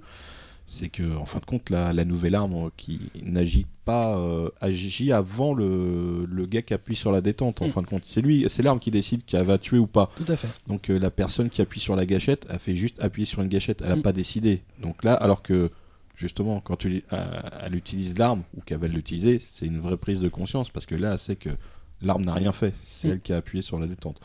Et tout, tout le sel de cette série-là, qui est super sombre, bah il est là en fin de compte, c'est- un choix. C'est d'ailleurs un peu étrange. Moi, je, moi, c- dès le début, ça m'a étonné et ça m'étonne toujours encore. Le choix du character designer original. Ouais. Le choix du design de, de Akira Amano, qui est le mec qui a fait Reborn, ça, ça correspond bah, tellement pas à la série qu'en fait, c'est presque piégeant de voir les illustrations originales, de se dire Oh, mais ça a l'air sympathique parce que son style, en fait, c'est vraiment du, du, du- du style du Shonen Jump. D'ailleurs, il ne travaille que pour le Jump. Ah, c'est voilà, c'est sympa, Ouais. c'est voilà, euh, c'est vraiment du, du shonen tradi et ça ça n'a rien à voir avec du shonen tradi, Euh. mais vraiment pas parce que je trouve que son style est très très euh, fortement marqué. Ouais, et puis là, euh, il y a un personnage quand même qui m'a rappelé beaucoup, beaucoup Spike quand même. hein. C'est, euh, voilà, c'est pour ça que je dis Cowboy Bebop. Enfin, faut voir pour comprendre. Et puis l'ambiance un peu quand même. Mm. Mais il y a des designs. Oh putain, Spike Spiegel, quoi, le gars. Mm, mm, voilà, c'est- ça, reste quand même un de mes personnages Mm. préférés. Et euh, bah non, là pour l'instant, je dois. Par contre, la grosse surprise en, en soi, c'est pourquoi il n'y a aucun éditeur français qui a acheté cette série. Alors là, c'est un mystère total pour moi. Je- par exemple, je- ouais, c'est- je- comme tu disais, je m'étonne que euh, Kazé ait choisi Tanto Market et, Mm. Et personne, mais absolument personne, pas Wakanim, personne Market. Ouais. Mm. Mais là, genre, dans la continuité, qui- euh, bon, qui ait là, pris ça. C'est vrai que c'est très étonnant vu les. Est-ce qu'il n'y a pas aussi le fait que pour les Japonais ce soit la grosse série du moment, Ah, qu'elle vaille possible. beaucoup plus cher, Ouais, plus cher, c'est Ah oui, Je possible. pense qu'ils vont peut-être les négocier beaucoup plus cher justement et C'est possible. donc euh, pour l'instant Moi, en même temps, j'aimerais. Enfin, je vais dans la continuité. Hein, c'est pas un choix d'éditeur, euh, et je verrais bien ça chez Dibex. Ouais. Si Dybex achète encore des licences. ouais, voilà. Ouais, bah, enfin, pour l'instant, ils ont un budget avocat, mais euh, ça, c'est autre chose. Mais je veux dire, c'est euh, pour l'instant, ils ont. euh, je, je les vois, je le vois bien chez eux. Je sais pas pourquoi. Ça correspondrait à leur catalogue. Ouais. Ouais, ouais, ouais. Le problème, c'est que je suis pas sûr que Dybex aujourd'hui ait la puissance de communication nécessaire pour soutenir un tel titre. Ah. Ce serait dommage en fait d'avoir un titre de cette qualité-là euh, qui est plus ou moins vendu sous le manteau et qui sort euh, en collection Ruby euh, chez Déclic euh, à euh, 30 euros. alors si. Oui. alors que alors que c'est un titre je pense qu'il y a alors, c'est pas c'est pas pour casser hein, c'est vraiment pour dire que je pense que c'est un des rares titres euh, sortis ces dernières années qui mérite euh, que l'éditeur fasse un effort de communication et de publicité autour parce que c'est pas un, un- un- alors faut peut-être attendre la fin pour dire que ce sera un chef-d'œuvre mais arriver à ce niveau-là à, ce- à ces- cette dizaine d'épisodes euh, je pense qu'on est en face d'une des rares perles de l'animation qu'on a eu ces cinq dernières années euh, et que ça peut toucher un public nettement plus large que le simple public animé Ah, fan. je voudrais pas qu'on fasse. euh, c'est vrai que là-dessus, en termes de com, je voudrais pas qu'on revienne à, à l'effet Caras. C'est-à-dire que chez Dibex, quand c'est sorti, euh, bah, il y a des gens qui l'ont, découvert 5 ans après euh, dans des Oui. boutiques, en diffusion. Ah, c'est quoi ce truc? C'est, sorti récemment? Non, ça fait 5 ans, vous inquiétez pas, tout va bien. Mm. Donc, euh, moi, euh, voilà, ça, ça, ça m'avait vraiment rendu très triste parce que Caras, c'était vraiment le truc et ça l'est toujours pour moi. Mm. Euh, franchement, on passe ça en démo dans n'importe quel magasin ou dans un salon. Les gens sont. Ah, qu'est-ce que c'est? Et, c'est une, une tuerie ce truc. Et euh, bon, bah là, euh, Psychopath ne mériterait pas ce genre de. de Bah, c'est un peu, c'est un peu ce, que, ce dont j'ai peur, parce que je pense que Dybex aujourd'hui c'est pareil. Ouais, Avec a- Berserk, ça a été le cas avec Karas, il n'y a pas de soutien derrière de. Ouais, mais on, on, on- on a aussi le principe de, de retenir ses erreurs. Je veux dire, j'espère que qu'ils se sont rendus compte que voilà, euh, il faut en parler. Hmm. Ça, ça mérite un peu de pub. Hmm. Je suis d'accord. Atras va pas nous parler de Maoyu Maoyusha. Épisode 1 vu que c'est la Ça vient diffusion de débuter. Mm. Oui, bah, tout tout de débuter. hein. Et donc, c'est adapté des light novels de Mamari Tuno. Donc, on retrouve le studio Arms, donc euh, pour euh, qui, a vu- qui ont commis euh, Queen's Ben Aurelion, Eddie, Eddie. C'est Non, les deux séries cultes de Me, Blackjack. me regarde pas comme ça, Trace. hein. Non, je sais pas de quoi tu parles. Voilà. Je connais pas ces, ces trucs-là. Si, c'est Ouais. tes séries préférées. Ça n'a Voilà. jamais été. Pour l'ending, on a Akino Arai, donc euh, Madame Lodos. Et donc, euh, on va situer, on va euh, petit, résumé de l'histoire. Donc, l'histoire se passe, se passe dans un monde en guerre entre les démons et les humains. Et le plus grand des héros humains, justement, entre dans le château du roi des démons pour mettre fin à la guerre en l'assassinant. Bon, ben, problème, problème, pour lui, c'est qu'il va perdre un petit peu ses moyens qui vont tomber sur le roi. Parce que du coup, il va s'apercevoir que le roi, c'est une jeune démon rousse à forte poitrine. Ça, c'est pourquoi. Hein. Pourquoi il me regarde En J'ai- fait, on te regarde tous. hein. T'es- C'est grosse poitrine, Cubo. Voilà. Ouais, c'est c'est une association, quoi. Et cette dernière, du coup, va, implorer son aide parce qu'elle aussi cherche à mettre fin à la guerre. Mais le problème, c'est que si on met fin à la guerre trop rapidement, euh, les, tous les bénéfices, avec des guillemets, de la guerre vont être perdus. Donc les humains vont se remettre à, sa- à, sa- sont à s'atta- s'attaquer entre eux. Pareil chez les démons. Euh, toute l'économie qui du coup s'était retrouvée boostée par la guerre va s'effondrer. Donc elle aussi a cherché à mettre, à mettre fin à la guerre, mais il faut trouver le moyen de le faire. Donc euh, bah, le héros va être convaincu par ses arguments. Euh, Et les arguments, je pense pas, les deux arguments que auxquels les deux personnes se- en face de moi se moquent là. Ah non, on n'a rien dit, nous. Ah pas- non, euh, ah, j'attendais que ce soit des arguments économiques. hein, Ah bah, oui, euh, bah, ça me paraissait logique. Voilà, Voilà. les arguments économiques. Et donc, et, euh, et le héros se joint à elle pour trouver donc un moyen de mettre fin à cette guerre. Il se joint à elle. D'accord. C'est ça. Voilà. Argument, je... ok. Voilà. Et alors? Eh ben donc, je me suis bien marré en mettant le premier épisode parce que quand même, il est assez- vraiment très drôle. En plus, bon, j'ai un petit peu tiqué parce que au niveau des, des voix, c'est on, on- oui, c'est bien, euh, c'est bien holo, c'est bien. C'est les doubleurs de Spice and Wolf déjà, Mhm. qui, avaient, qui avaient fait les, doub- les deux héros principaux sont doublés par les deux les doubleurs qui avaient doublé les deux héros principaux aussi de Spice and Wolf. D'ailleurs, c'est pas les seuls transfuges parce que donc euh, au scénar et au réalisa- à la réalisation, on a aussi les deux enfin le réalisateur et le scénariste de Spice and Wolf. D'accord. Encore une série économique donc. Oui, bah oui, bah, euh, au- enfin, tu vas voir quand tu vas tomber sur le la rotation des cultures. Non, Non, mais, pendant non, la- mais je retiens juste le côté économique. Parce Oui. que Spice and Wolf, euh, Mm. tout le monde a l'air de croire que c'est un shoujo. euh. Non, en Non, fait, non, gars, c'est- non. Ah non, non. Ah non, mais en plus, c'est vraiment très très drôle parce que surtout lorsqu'on va dans le premier épisode avec euh, la la reine démon qui manque de chance euh, va se retrouver avec sa lampe qui montre ses pensées et qu'on donc le héros va s'apercevoir qu'elle s'était entraînée à rouler des pelles à un mannequin à son effigie. Ah ouais, quand même. Ah oui, c'est. Ça, ça a l'air très bien. C'est très Ouais, japonais. je, je- ça. je sens, je sens que Kubo là tout de suite se sent Ah très là là. intéressé. là. Pas du tout. oh le menteur Ah, il, Oh, non, le mais il est- menteur. non, mais il est intéressé par la lampe. hein. Ah, la la, lampe. ouais. la lampe. Pas le Et le côté économique. Voilà. c'est ça le côté. Non, parce que pour revenir à Spice and Wolf, c'est Spice and Wolf, c'est économie politique. Mm. Là, dans cette nouvelle prod, à première vue, ils intègrent un truc, c'est l'humour. Voilà. Voilà. Alors, alors, humour, politique, euh, un peu comme chez nous, quoi. oh, c'est moche. Ouais, c'est vilain là. Blackjack, euh, tu vas nous parler de Medaka Box. Oui, Medaka Box Abnormal, euh, donc la suite de euh, la première sé- série de Medaka Box, donc euh, série de, de 12 épisodes. Donc là, c'est une suite directe de, de la première série. Donc ça se passe quelques jours après euh, la victoire du Conseil des étudiants et de Medaka sur le Conseil de surveillance, où elle a battu Unzen en détruisant quasiment la moitié de l'école. Donc l'école est toujours en reconstruction, mais Medaka se fait encore attaquer par d'autres gens, et cette fois-ci euh, beaucoup plus puissants, qui, euh, qui veulent l'entraîner pour mettre au point le flasque plane. Ah non, je croyais que tu voulais dire Non, quelque non, chose. Excuse-moi, euh, excuse-moi. Je t'écoute, hein, je, je lis tes paroles. Il boit tes paroles. Ouais, c'est- Non, je les lis, ces paroles. Ouais, ouais, ouais. Là, tu me fais peur. Je lis sa feuille. Et donc euh, là, euh, là, tous ceux qui vont, qui vont venir attaquer Medaka au fur et à mesure font, sont les membres de la sortie party. Donc tous euh, des capacités anormales, tous plus, plus délire les unes que les autres. Donc euh, c'est du combat non-stop. C'est 12 épisodes, mais c'est très très rapide. C'est très rapide. Mais en, en fait, l'animé est pas du tout en avance sur le manga en publication en France. On est à peu près au même, euh, même niveau. Euh, en fait, sur, les, sur la première série, la première série s'arrête au volume 3, en fait. Mm. La première, c'est la fin, la fin de la, la fin de la, de l'animé arrive au volume 3. Et là, vu la rapidité, j'ai l'impression que ça fait pas beaucoup plus que 3, que 3-4 volumes sur euh, l'ensemble des, euh, des 12 épisodes. Moi, je pense qu'on sera au 9, on aura fini la partie âme normale. Ouais, et encore, en- au niveau du manga. Ouais, à peu près, ouais. Donc c'est très rapide. Parfois, c'est on, on a à peine le temps de, de voir certains personnages que déjà ils sont battus et on passe à autre chose.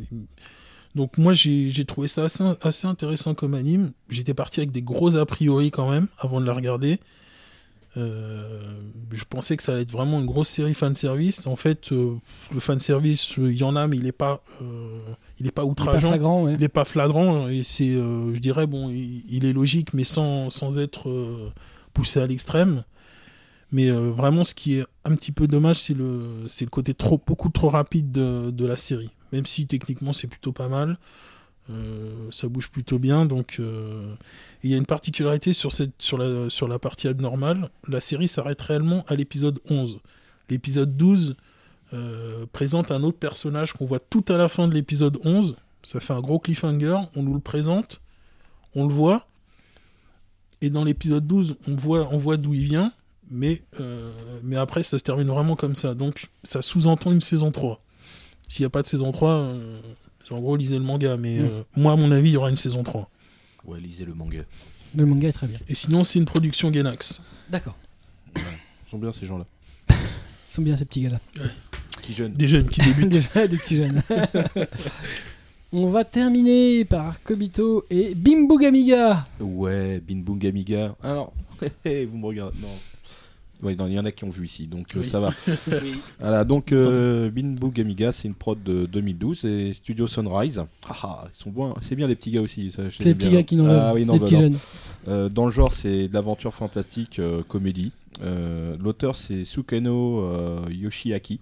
Euh, alors, il n'a rien fait d'autre. Voilà. Il n'a jamais Voilà, fait. euh, voilà. Donc, il est sur, on va dire, première œuvre. Et euh, franchement, euh, Bin Boogamiga, euh, euh, une grosse barre de rire avec pas mal d'aventures, d'actions. Mais euh, beaucoup de références à l'in- à l'intérieur euh, de l'animé euh, en termes de, de séries anciennes ou récentes puisque euh, pêle-mêle, hein, je, vous, je vous les balance comme ça, dans la série, euh, il y a des références à Lupin, à Dragon Ball Z, à du Yamato, qu'est-ce qu'il y avait encore Ice Oui, voilà, par exemple. épisode de ten- du tennis. Oui, oui, oui, oui, à, à One Piece aussi, puisque du One il y a le- la technique du bras allongé. euh, Enfin bon, je veux dire, ils se sont tapés un énorme délire. Alors, le bouquin n'aura peut-être pas toutes ses références récentes, quoique le bouquin, lui, est récent aussi. Mais euh, l'animé, lui, euh, a ce mérite, c'est qu'il est bien actualisé. Et que euh, l'idée est vachement bonne. Alors, je vous fais le, le petit synopsis, hein, parce que comme ça. Synopsis. Ouais, euh, J'ai eu toutes les versions. ouais, Merci de te porter aussi. ouais, voilà, je me sens moins seul. Non mais je participe aussi, attends. Et euh, il apporte sa pierre à l'édifice. voilà, J'aurais pu faire résumé, hein, j'ai essayé de faire technique. hein. Putain. On fera tous Oh, résumer les la prochaine mauvais, fois, euh. comme ça on va pas se Donc euh, voilà le, le petit résumé.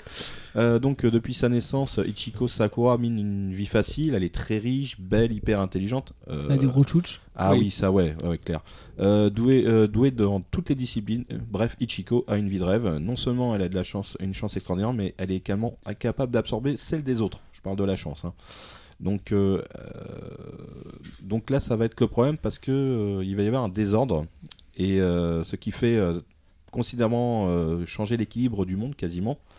Et on va lui envoyer euh, une déesse qui s'appelle Momiji, déesse de la poisse et euh, qui se rend sur Terre pour établir ce fameux équilibre. Quand Ichiko apprend que qu'elle deviendra SDF et mère de cinq enfants d'un père otaku, elle décide de se battre pour conserver sa chance. Une confrontation sans fin où tous les coups sont permis va alors commencer une lutte entre les deux femmes.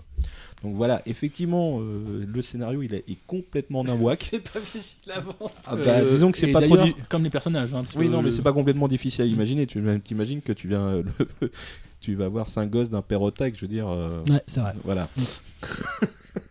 Dit comme ça, ça donne pas envie. hein. Ouais, tu, tu- tu veux lutter en fait, hein. Et puis quand- surtout quand t'as un physique comme elle, parce que elle c'est the bimbo, je veux dire, elle est juste magnifique. Ils ont pas, pas dessiné un ton là, je veux dire.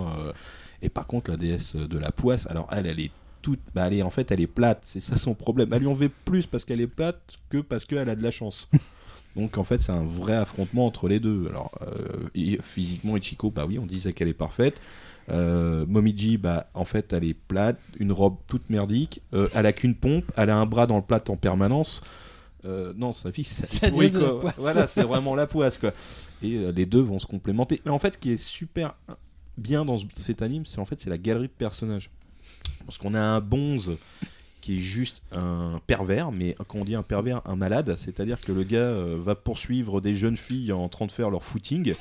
Voilà, et euh, alors donc on voit les jeunes filles passer un groupe de jeunes filles scolaires en train de courir en, en faisant leur footing euh, fighto, fighto. Deux minutes après, et là c'est ça qui est génial, c'est le réglage de l'image, c'est qu'en fait on les voit lui arriver derrière avec un autre mec qui court derrière ce groupe, donc il les poursuit en gros. Et deux minutes après, on a une bagnole de police qui suit juste derrière. et on fait Ah ouais, quand même, le- les, les auteurs. Il y a même une, euh, une chanson sur les seins. Oui, Il fait, il Ah fait oui, une chanson Ah, sur les seins. ouais, ouais. ouais, ouais. Alors là, on est là, mais on- à la limite, on chante avec lui. Parce que franchement, elle était géniale. cette- Tu, tu vois, tu te découvres. Ah Ouais. non, bah, non, non, moi Alors, je ne il- suis pas découvert, je suis comme ça. Y, y il y a un épisode évidemment de bain public qui est juste, euh, mais euh, qui, qui est juste le, le Panthéon a essayé d'aller voir ce qui se passe de l'autre côté. C'est juste énorme quoi. ah oui, non, parce qu'ils font, ils, ils font pas d'excuses là. Ils disent qu'il faut aller voir ce qui se passe de l'autre côté. L'autre, il fait, euh, il essaye de grimper le mur, de savoir ce qui se passe, de faire un trou. Il essaye même de tenter le mec le plus rigide, en disant oui, non, mais on sait que t'es un homme. En fait, tu veux voir comme tout le monde. Oui, l'autre, son excuse à deux balles, il y a son petit frère. Et là, ton petit frère, il est sorti de la salle de bain. Tu veux venir voir avec moi maintenant? Donc voilà, je veux dire, c'est, euh, c'est vraiment, vraiment très drôle. Alors c'est drôle. Et des fois, ça c'est vraiment être touchant parce qu'il y a une histoire personnelle. Bah, déjà, euh, pour euh, Ichiko, elle a une histoire personnelle vis-à-vis de sa famille qui est compliquée parce qu'elle a été élevée par son majordome en, quasiment à 90%. Et euh, voilà, il y a une, une histoire assez triste. Et puis, en fin de compte, cette Momiji qui a l'air d'être la déesse de la malchance ultime, elle a, elle a, elle a une espèce d'affection pour ce- cette humaine. Et donc, euh, il y a quelque chose qui se met en place. Donc, c'est pas juste drôle aussi. Il y a une grosse partie à- assez, euh, assez poilante, mais il y a cette petite partie-là qui fait que c'est bien équilibré. Mm. C'est c'est un bon mélange. Le l'œuf a bien pris là. Dans les personnages, t'en as bien quand même à citer. Ah, Ah le oui, Inugami. Le dieu, oui, le dieu chien. Ah, bah, il y a un dieu chien dedans. En fait, euh, c'est un dieu chien qui, euh, en fait, euh, a une apparence humaine, euh, mais si on le tabasse assez fort, à coups de baignoire, ou avec de la bougie chaude, en fait, c'est un super mazo, en fait. ou si on lui verse de l'eau chaude dans la bouche, ou enfin plein de trucs rigolos, si on lui casse les, bras, et ben, il devient un chihuahua. Avec les petits yeux qui, qui s'illuminent, qu'on a envie de le caresser. Mais bon, voilà. D'accord, vous m'avez presque donné envie de le voir là. Euh, donc euh, c'est une série qui est actuellement en cours et qui devrait avoir 25 épisodes a priori. Euh, non, du tout. Elle est, D'accord, elle est finie. Ben euh, c'était pas celle-là. C'était celle d'avant.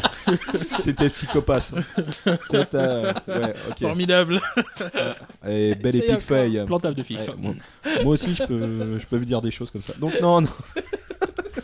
Bon, donc, donc, Enfin, à la décharge, on peut attendre une, une saison 2. ouais. il- Mais bon, on va dire que cumulé, ça fera bien 25 épisodes avec un OAV.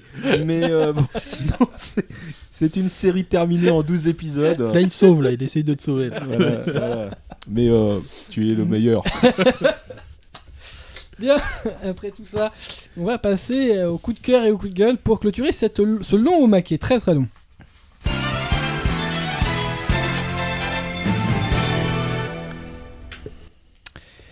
Voilà, les coups de cœur, on va commencer avec Atras euh, qui va nous parler, on en avait un peu parlé tout à l'heure, de la collection, euh, de certains titres de la collection Ruby. Et oui, parce que du coup, cette collection va permettre de ressortir du placard certaines euh, séries que d'autres éditeurs avaient en stock et qui n'avaient toujours pas utilisées. Donc, genre Mushishi, Mushishi Dark and the Black, parce que ça fait quand même très longtemps que ces, li- ces licences avaient été acquises, qu'on n'avait toujours rien vu. Moi, personnellement, je suis sur Dark and, Dark and the Black, je commence un petit peu à désespérer. Moi, non. T'es méchant. tu es méchant. Et donc, euh, on va enfin les avoir- y avoir droit. Et c'est pas les seules séries d'ailleurs, puisque du coup, sur la. On va avoir droit- donc droit aussi à euh, Bake- Bakemono, tout ça, qui vont sortir donc en format Blu-ray. Donc, on va avoir pas mal de sorties de enfin, de licences assez anciennes. Et moi, ça me fait plaisir.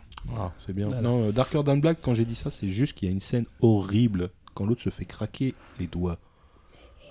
C'est juste C'est ça. C'est minime, ça. Ouais, ouais. Et après, tu regardes Psychopathe et ça te dérange pas. Non, Ah, va bien. je trouve que c'est plus sain. Ah ouais, ouais, ok.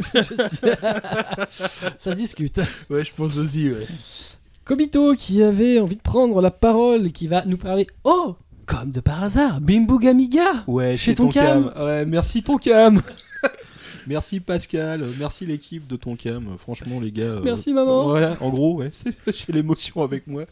Donc euh, 2013 commence plutôt très bien pour moi parce que chez Tonkam, bah ils ont acheté Binbug Amiga mais en manga.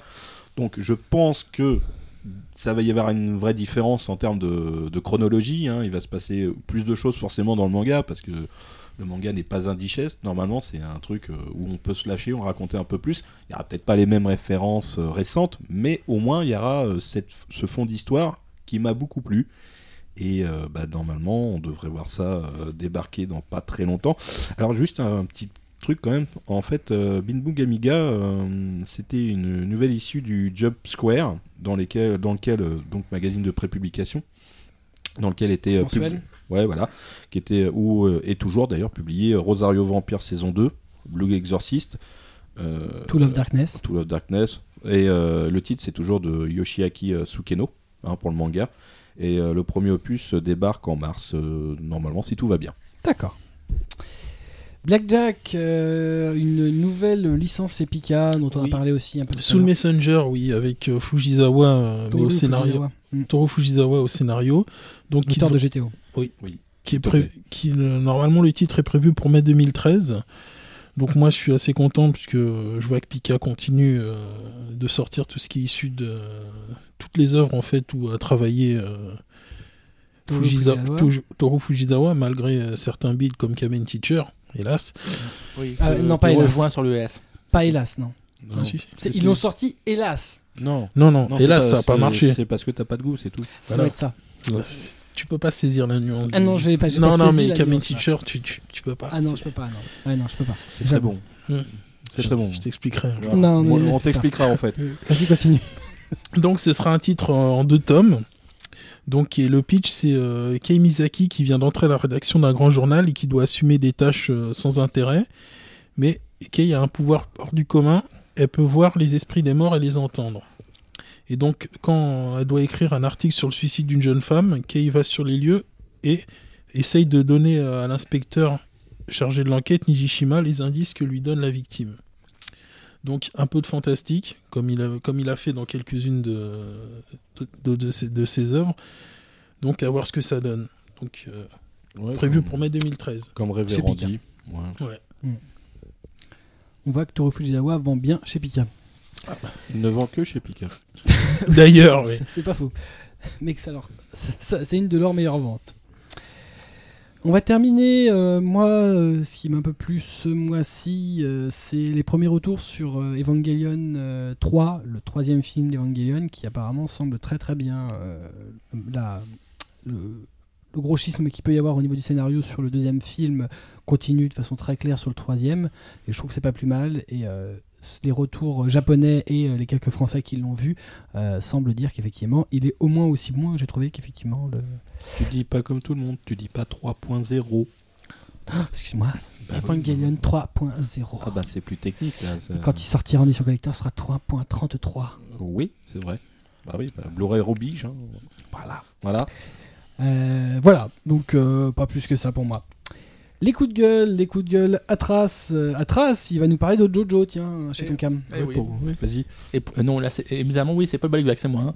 Et Oui, ben, moi, mon coup de gueule, c'est plutôt, c'est surtout, c'est surtout non, une incompréhension de, la- de chez Tonkam, qui, donc, sur les volumes de Dojo, il y a beaucoup de trous, malheureusement.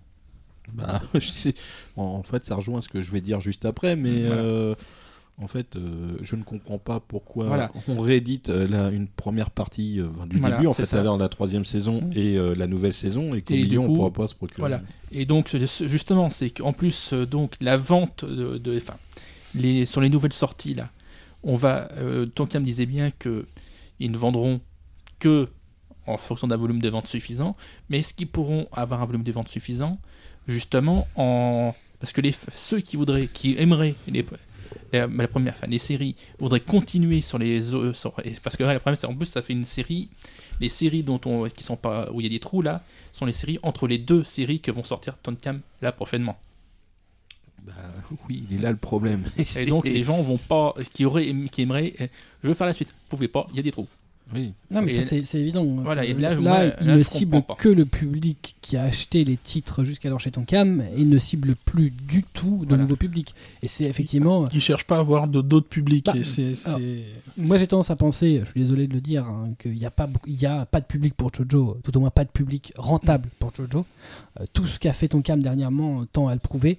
Le fait de faire autant appel à la communauté pour faire X trucs, euh, logo, site internet, choses que. enfin, on peut être fan, mais c'est, on n'est pas censé euh, faire le travail gratuit pour un éditeur, tout temps à que pour Tonkam, Jojo n'est pas rentable. N'est pas rentable. euh, si c'est à l'équilibre, c'est déjà bien. Ouais, je sais pas, je pense que. Enfin là, j'ai pas les chiffres sous les yeux et euh, je pense pas que ton cam me les donnerait hein, de toute façon, mais euh, s'ils en vendent 1500, 2000, euh, ça doit être la fête quoi. Je suis même pas sûr qu'on soit à ça. Enfin, j'ai du mal à imaginer qu'on soit à ça. Si, ça, c'est pas énorme sur, sur la France. euh, Pas énorme, c'est du Jojo quand même. hein. Bah, tu fais un tirage de 5000 à la base. hein. C'est voilà. c'est- Après, tu te retrouves avec 2500 en stock. euh, ouais, c'est vrai. Excusez-moi, je vais faire du feu, mais euh, voilà, c'est. Bon, le problème, c'est. Là, on en revient à, à JoJo's euh, pour les manquants, puisque, comme je disais, euh, on va, ré- on va ré- réimprimer la saison 3 chez eux. Mm. On va ressortir euh, la saison qui est après Golden Wing et Mm. Stone Ocean. Les gens qui vont vouloir faire. qu'on vont dé- qui vont démarrer sur la 3, qui est une des parties les plus intéressantes, Mm. vont arriver, vont dire Ah, bah, je vais enchaîner. Bah, ouais, t'as le droit d'avoir le premier, mais par contre, le 6, tu l'auras jamais, parce qu'on le, ré- on le réimprime pas. C'est pas prévu pour le moment. Après, il peut y avoir un changement. hein. Il y a que les, les gens ont le droit de, de revoir leur copie. hein. Mais pour l'instant, l'annonce, je la trouvais assez légère et L'annonce est- maladroite. L'annonce était. dé- La façon dont il le disait, c'était définitif. C'était en gros, voilà. une Ça fois que c'était en rupture, ça sera plus imprimé. ce sera plus imprimé, c'est fini. En gros, on n'y comptait plus. Moi, je l'ai senti comme ça. Alors, je me trompe peut-être, mais moi, je l'ai senti aussi comme ça. Ah bah, là, ils ont juste réussi à faire un truc formidable. C'est déjà faire peur aux gens parce qu'ils se disent euh, bah, euh, Là, euh, est-ce que. Voilà. Est-ce que ça vaut le coup de commencer la série euh, Oui. Voilà. bah là, euh, là, ça va rejoindre. Est-ce que je vais juste. Je Voilà. peux peut-être attaquer, attaquer directement ce que Ouais. j'allais dire juste derrière, à la limite. Mhm. Parce que c'est-à-dire que là, toutes les séries que j'ai annoncées. Toute la politique de toute no réimpression chez Totem. réimpression 2013, euh, bah, en comment vous. On arrête un titre, on ne le morcelle pas. C'est-à-dire qu'on ne va pas laisser le 1, le 6, le 8 et le 10 dans une collection. C'est complètement ridicule. Qui, quel est le génie qui a pensé à ça Je veux dire, c'est pas possible. On arrête la, on arrête la série. Parce qu'ils ont sans doute encore euh, en rayon et qu'ils n'ont pas. Oui, mais. Là, là, ils n'ont pas de rappel encore sur, sur les titres. Ils vont finir par, par, les, par les récupérer avec les retours. hein. Ouais, mais quand t'es là, tu, tu fais un arrêt de com, tu les détruis, tu payes pas tes royalties. Je veux dire, on en parle plus. Enfin, tu, tu les paieras pas tes stocks comme ça. Mm. Mais là, c'est ridicule. Je veux dire, on, on laisse pas une demi-série ou un quart de série. On l'arrête, point barre. On fait pas miroiter à des gens. euh, le seul truc qu'ils arrivent à générer à l'heure actuelle, grâce ou à cause de ce qu'ils viennent de faire, c'est le marché du très cher. Il y a Mm. des gens qui ont mis de côté des tomes. Rien que sur l'annonce de Jojo, là, il n'y a jamais autant de ventes de Jojo d'un coup. Il y a des mecs qui sont mis 3-4 collections de côté. Et puis quand il y en a qui vont vouloir lire la suite, effectivement, ils vont leur ressortir avec un prix faramineux. Voilà, bravo les mecs, c'est ce que vous avez réussi à faire. C'est à générer du cher. Mm. Alors qu'un manga, voilà, c'est un produit qu'on peut aller s'acheter tranquillou encore aujourd'hui. Euh, 6,99, c'est pas encore la mort. Mm. Mais là, c'est des, des trucs qui vont passer à 18, 30 euros minimum. Et voilà, c'est tout ce qu'on va gagner. Mm. Et euh, non, ça, c'était pas la bonne idée. Donc, n'annonçons pas, enfin, qu'ils n'annoncent pas des, des ruptures ou des arrêts définitifs sur des volumes. Annoncer la fin de la série. Mm. On n'en parle plus, basta, on passe à autre chose. Parce qu'on en a eu d'autres des comme ça. J'allais dire, ton cam ne serait pas le premier à annoncer un arrêt de commercialisation sur un titre. Mm. On n'a pas été brûlé l'éditeur pour ça. Voilà, euh, c'est triste. Des fois, on se dit merde, j'ai- j'ai pas eu le temps, j'ai pas complété, mais bon, bah voilà, c'est comme ça. Parce qu'une une série qui ne se vend plus, bah on l'arrête. Et c'est, on en est à, euh, on fait ça depuis longtemps. On en est à, je crois, 19 000 titres sortis depuis. Et bah, heureusement qu'on en a éclusé des séries, hein, parce que là, on faudrait pousser les murs à la maison. On va en terminer avec Blackjack euh, qui va nous parler de ses impressions du trailer du nouveau film de Dragon Ball Z, Battle of Gods. Oui, Ouais, parle-nous, alors, euh, euh, parle-nous du lapin. oui, oui, voilà, oui, je suis. Un kangourou, tu veux dire? Ouais, enfin, l'animal euh, identi- euh, qu'on n'a pas identifié, ouais, ou un Bah, fennec, je sais pas. c'est un fennec. C'est un fennec. C'est un fennec. On dirait un lapin, un lapin mauve, mais euh, enfin, voilà, je suis, je suis assez dubitatif quand même euh, après ce trailer, Euh, même si évidemment c'est toujours euh, en tant que vieux, euh, que vieux fan, c'est toujours euh, agréable de Vieux revoir. J'aurais Oui. pas utilisé vieux fan. Non mais c'est le- le mec, en fait, il se- il s'auto euh, s'auto-bâche. Oui, voilà. J'aime bien te fouetter. Voilà. Il savait que vous alliez le faire, donc il a évité. Ouais, exact. Donc c'est toujours, euh, toujours agréable de voir du DBZ. Sauf que là, euh, pff, le méchant ressemble à rien. Et non, mais vraiment rien. Je suis désolé, mais espèce de lapin mauve là, euh, enfin ça fait pas crédible quoi. Côté d'un sel ou d'un Frieza, je suis désolé, ça ressemble à rien. C'est un égyptien. Ouais, voilà, peut-être, mais, euh, je... mais je sais pas, je ne sais pas quoi en penser. Je T'es dubitatif. Ouais, dubitatif, mais vraiment. euh, J'ai j'ai un mauvais sentiment. Après, je peux me tromper. hein. À la diffusion, peut-être que ce sera meilleur que ce à quoi je m'attends, mais euh, j'avoue que je m'attends pas à grand-chose. Parce que déjà, le l'OAV qui avait été faite, euh, c'était quand? C'était l'année der- c'était l'année dernière. Avec Child. Oui, voilà, ouais. Oh mon dieu. J'y pense. Merci de me rappeler cette vision d'horreur. C'était juste. C'était juste horrible, euh, où on voyait un des, euh, Je suis à peine rassuré. C'est vrai, un petit peu quand même, c'est que Toriyama participe a priori au scénario. Ouais. Parce Ah que oui, ce, qui oui, avait, ce qui avait été fait il sort le café. Ah, t'es méchant. Parce que moi, quand je l'ai vu, j'ai trouvé ça vraiment pas bon du tout. quoi. C'était, euh, c'était vraiment, c'était vraiment mauvais. Donc, si c'est de la même veine, là, c'est vrai que ça m'inquiète. Bon, après, euh, faut espérer que Toriyama ait un gros pouvoir de décision dessus, sinon, euh, Il a le pouvoir de dire oui. voilà, et de se taire après. Eh Donc bien, voilà. Non, mais euh, juste un truc sur le DBZ. Moi, j'ai entendu la version. Enfin, c'est normal, c'est M-Flow qui chante. Qui chante ouais, c'est Flo Encore ou Enfin, c'est un des deux Flo. groupes. Flow, hein, C'est Flo. qui a repris euh, Alaï Chala. Oui, Oh, mon Dieu. Ah bah, j'ai Ah, pas bah, vu ça. Bah écoutez, euh, prenez euh, une branche de ronce et fouettez-vous avec. Non, ça, c'est pas, d'accord. ça, c'est pas obligé. J'adore hein, le groupe, hein, franchement, pour les autres trucs. hein, mais alors là, celle-là, euh, je m'y attendais Euh. pas et j'aurais pas voulu m'y attendre. Ah non, pas ça. Eh ben, on verra quand ça sortira, puis on verra ce que ça donnera. Espérons que ce soit meilleur que ce que tu as l'air d'en penser. Ouais, j'espère aussi. Moi, je n'ai pas de coup de gueule ce mois-ci, je suis désolé. J'ai vraiment cherché, mais j'ai pas trouvé un truc qui me. Bon, Oh, T'arrêtes pas de plaindre depuis tout à l'heure. exact. Et ben, ça m'a suffi. voilà, donc il est temps de se quitter. Euh, on vous remercie d'avoir écouté ce petit supplément petit qui fait une heure et demie. Donc en fait, ce gros supplément, très bien, on a réussi, pari réussi, on a dépassé tous les compteurs. Euh, si vous avez aimé l'émission, toujours n'hésitez pas à la partager sur les réseaux sociaux, les blogs et les forums. Euh, si vous n'avez pas lu, si vous n'avez pas écouté, pardon, le premier épisode de MangaCast, il est en ligne depuis au moins une semaine. On se donne rendez-vous à la mi-février pour un nouvel épisode de MangaCast, le podcast japanime. On vous kiffe. À bientôt. À bientôt. À bientôt, au revoir.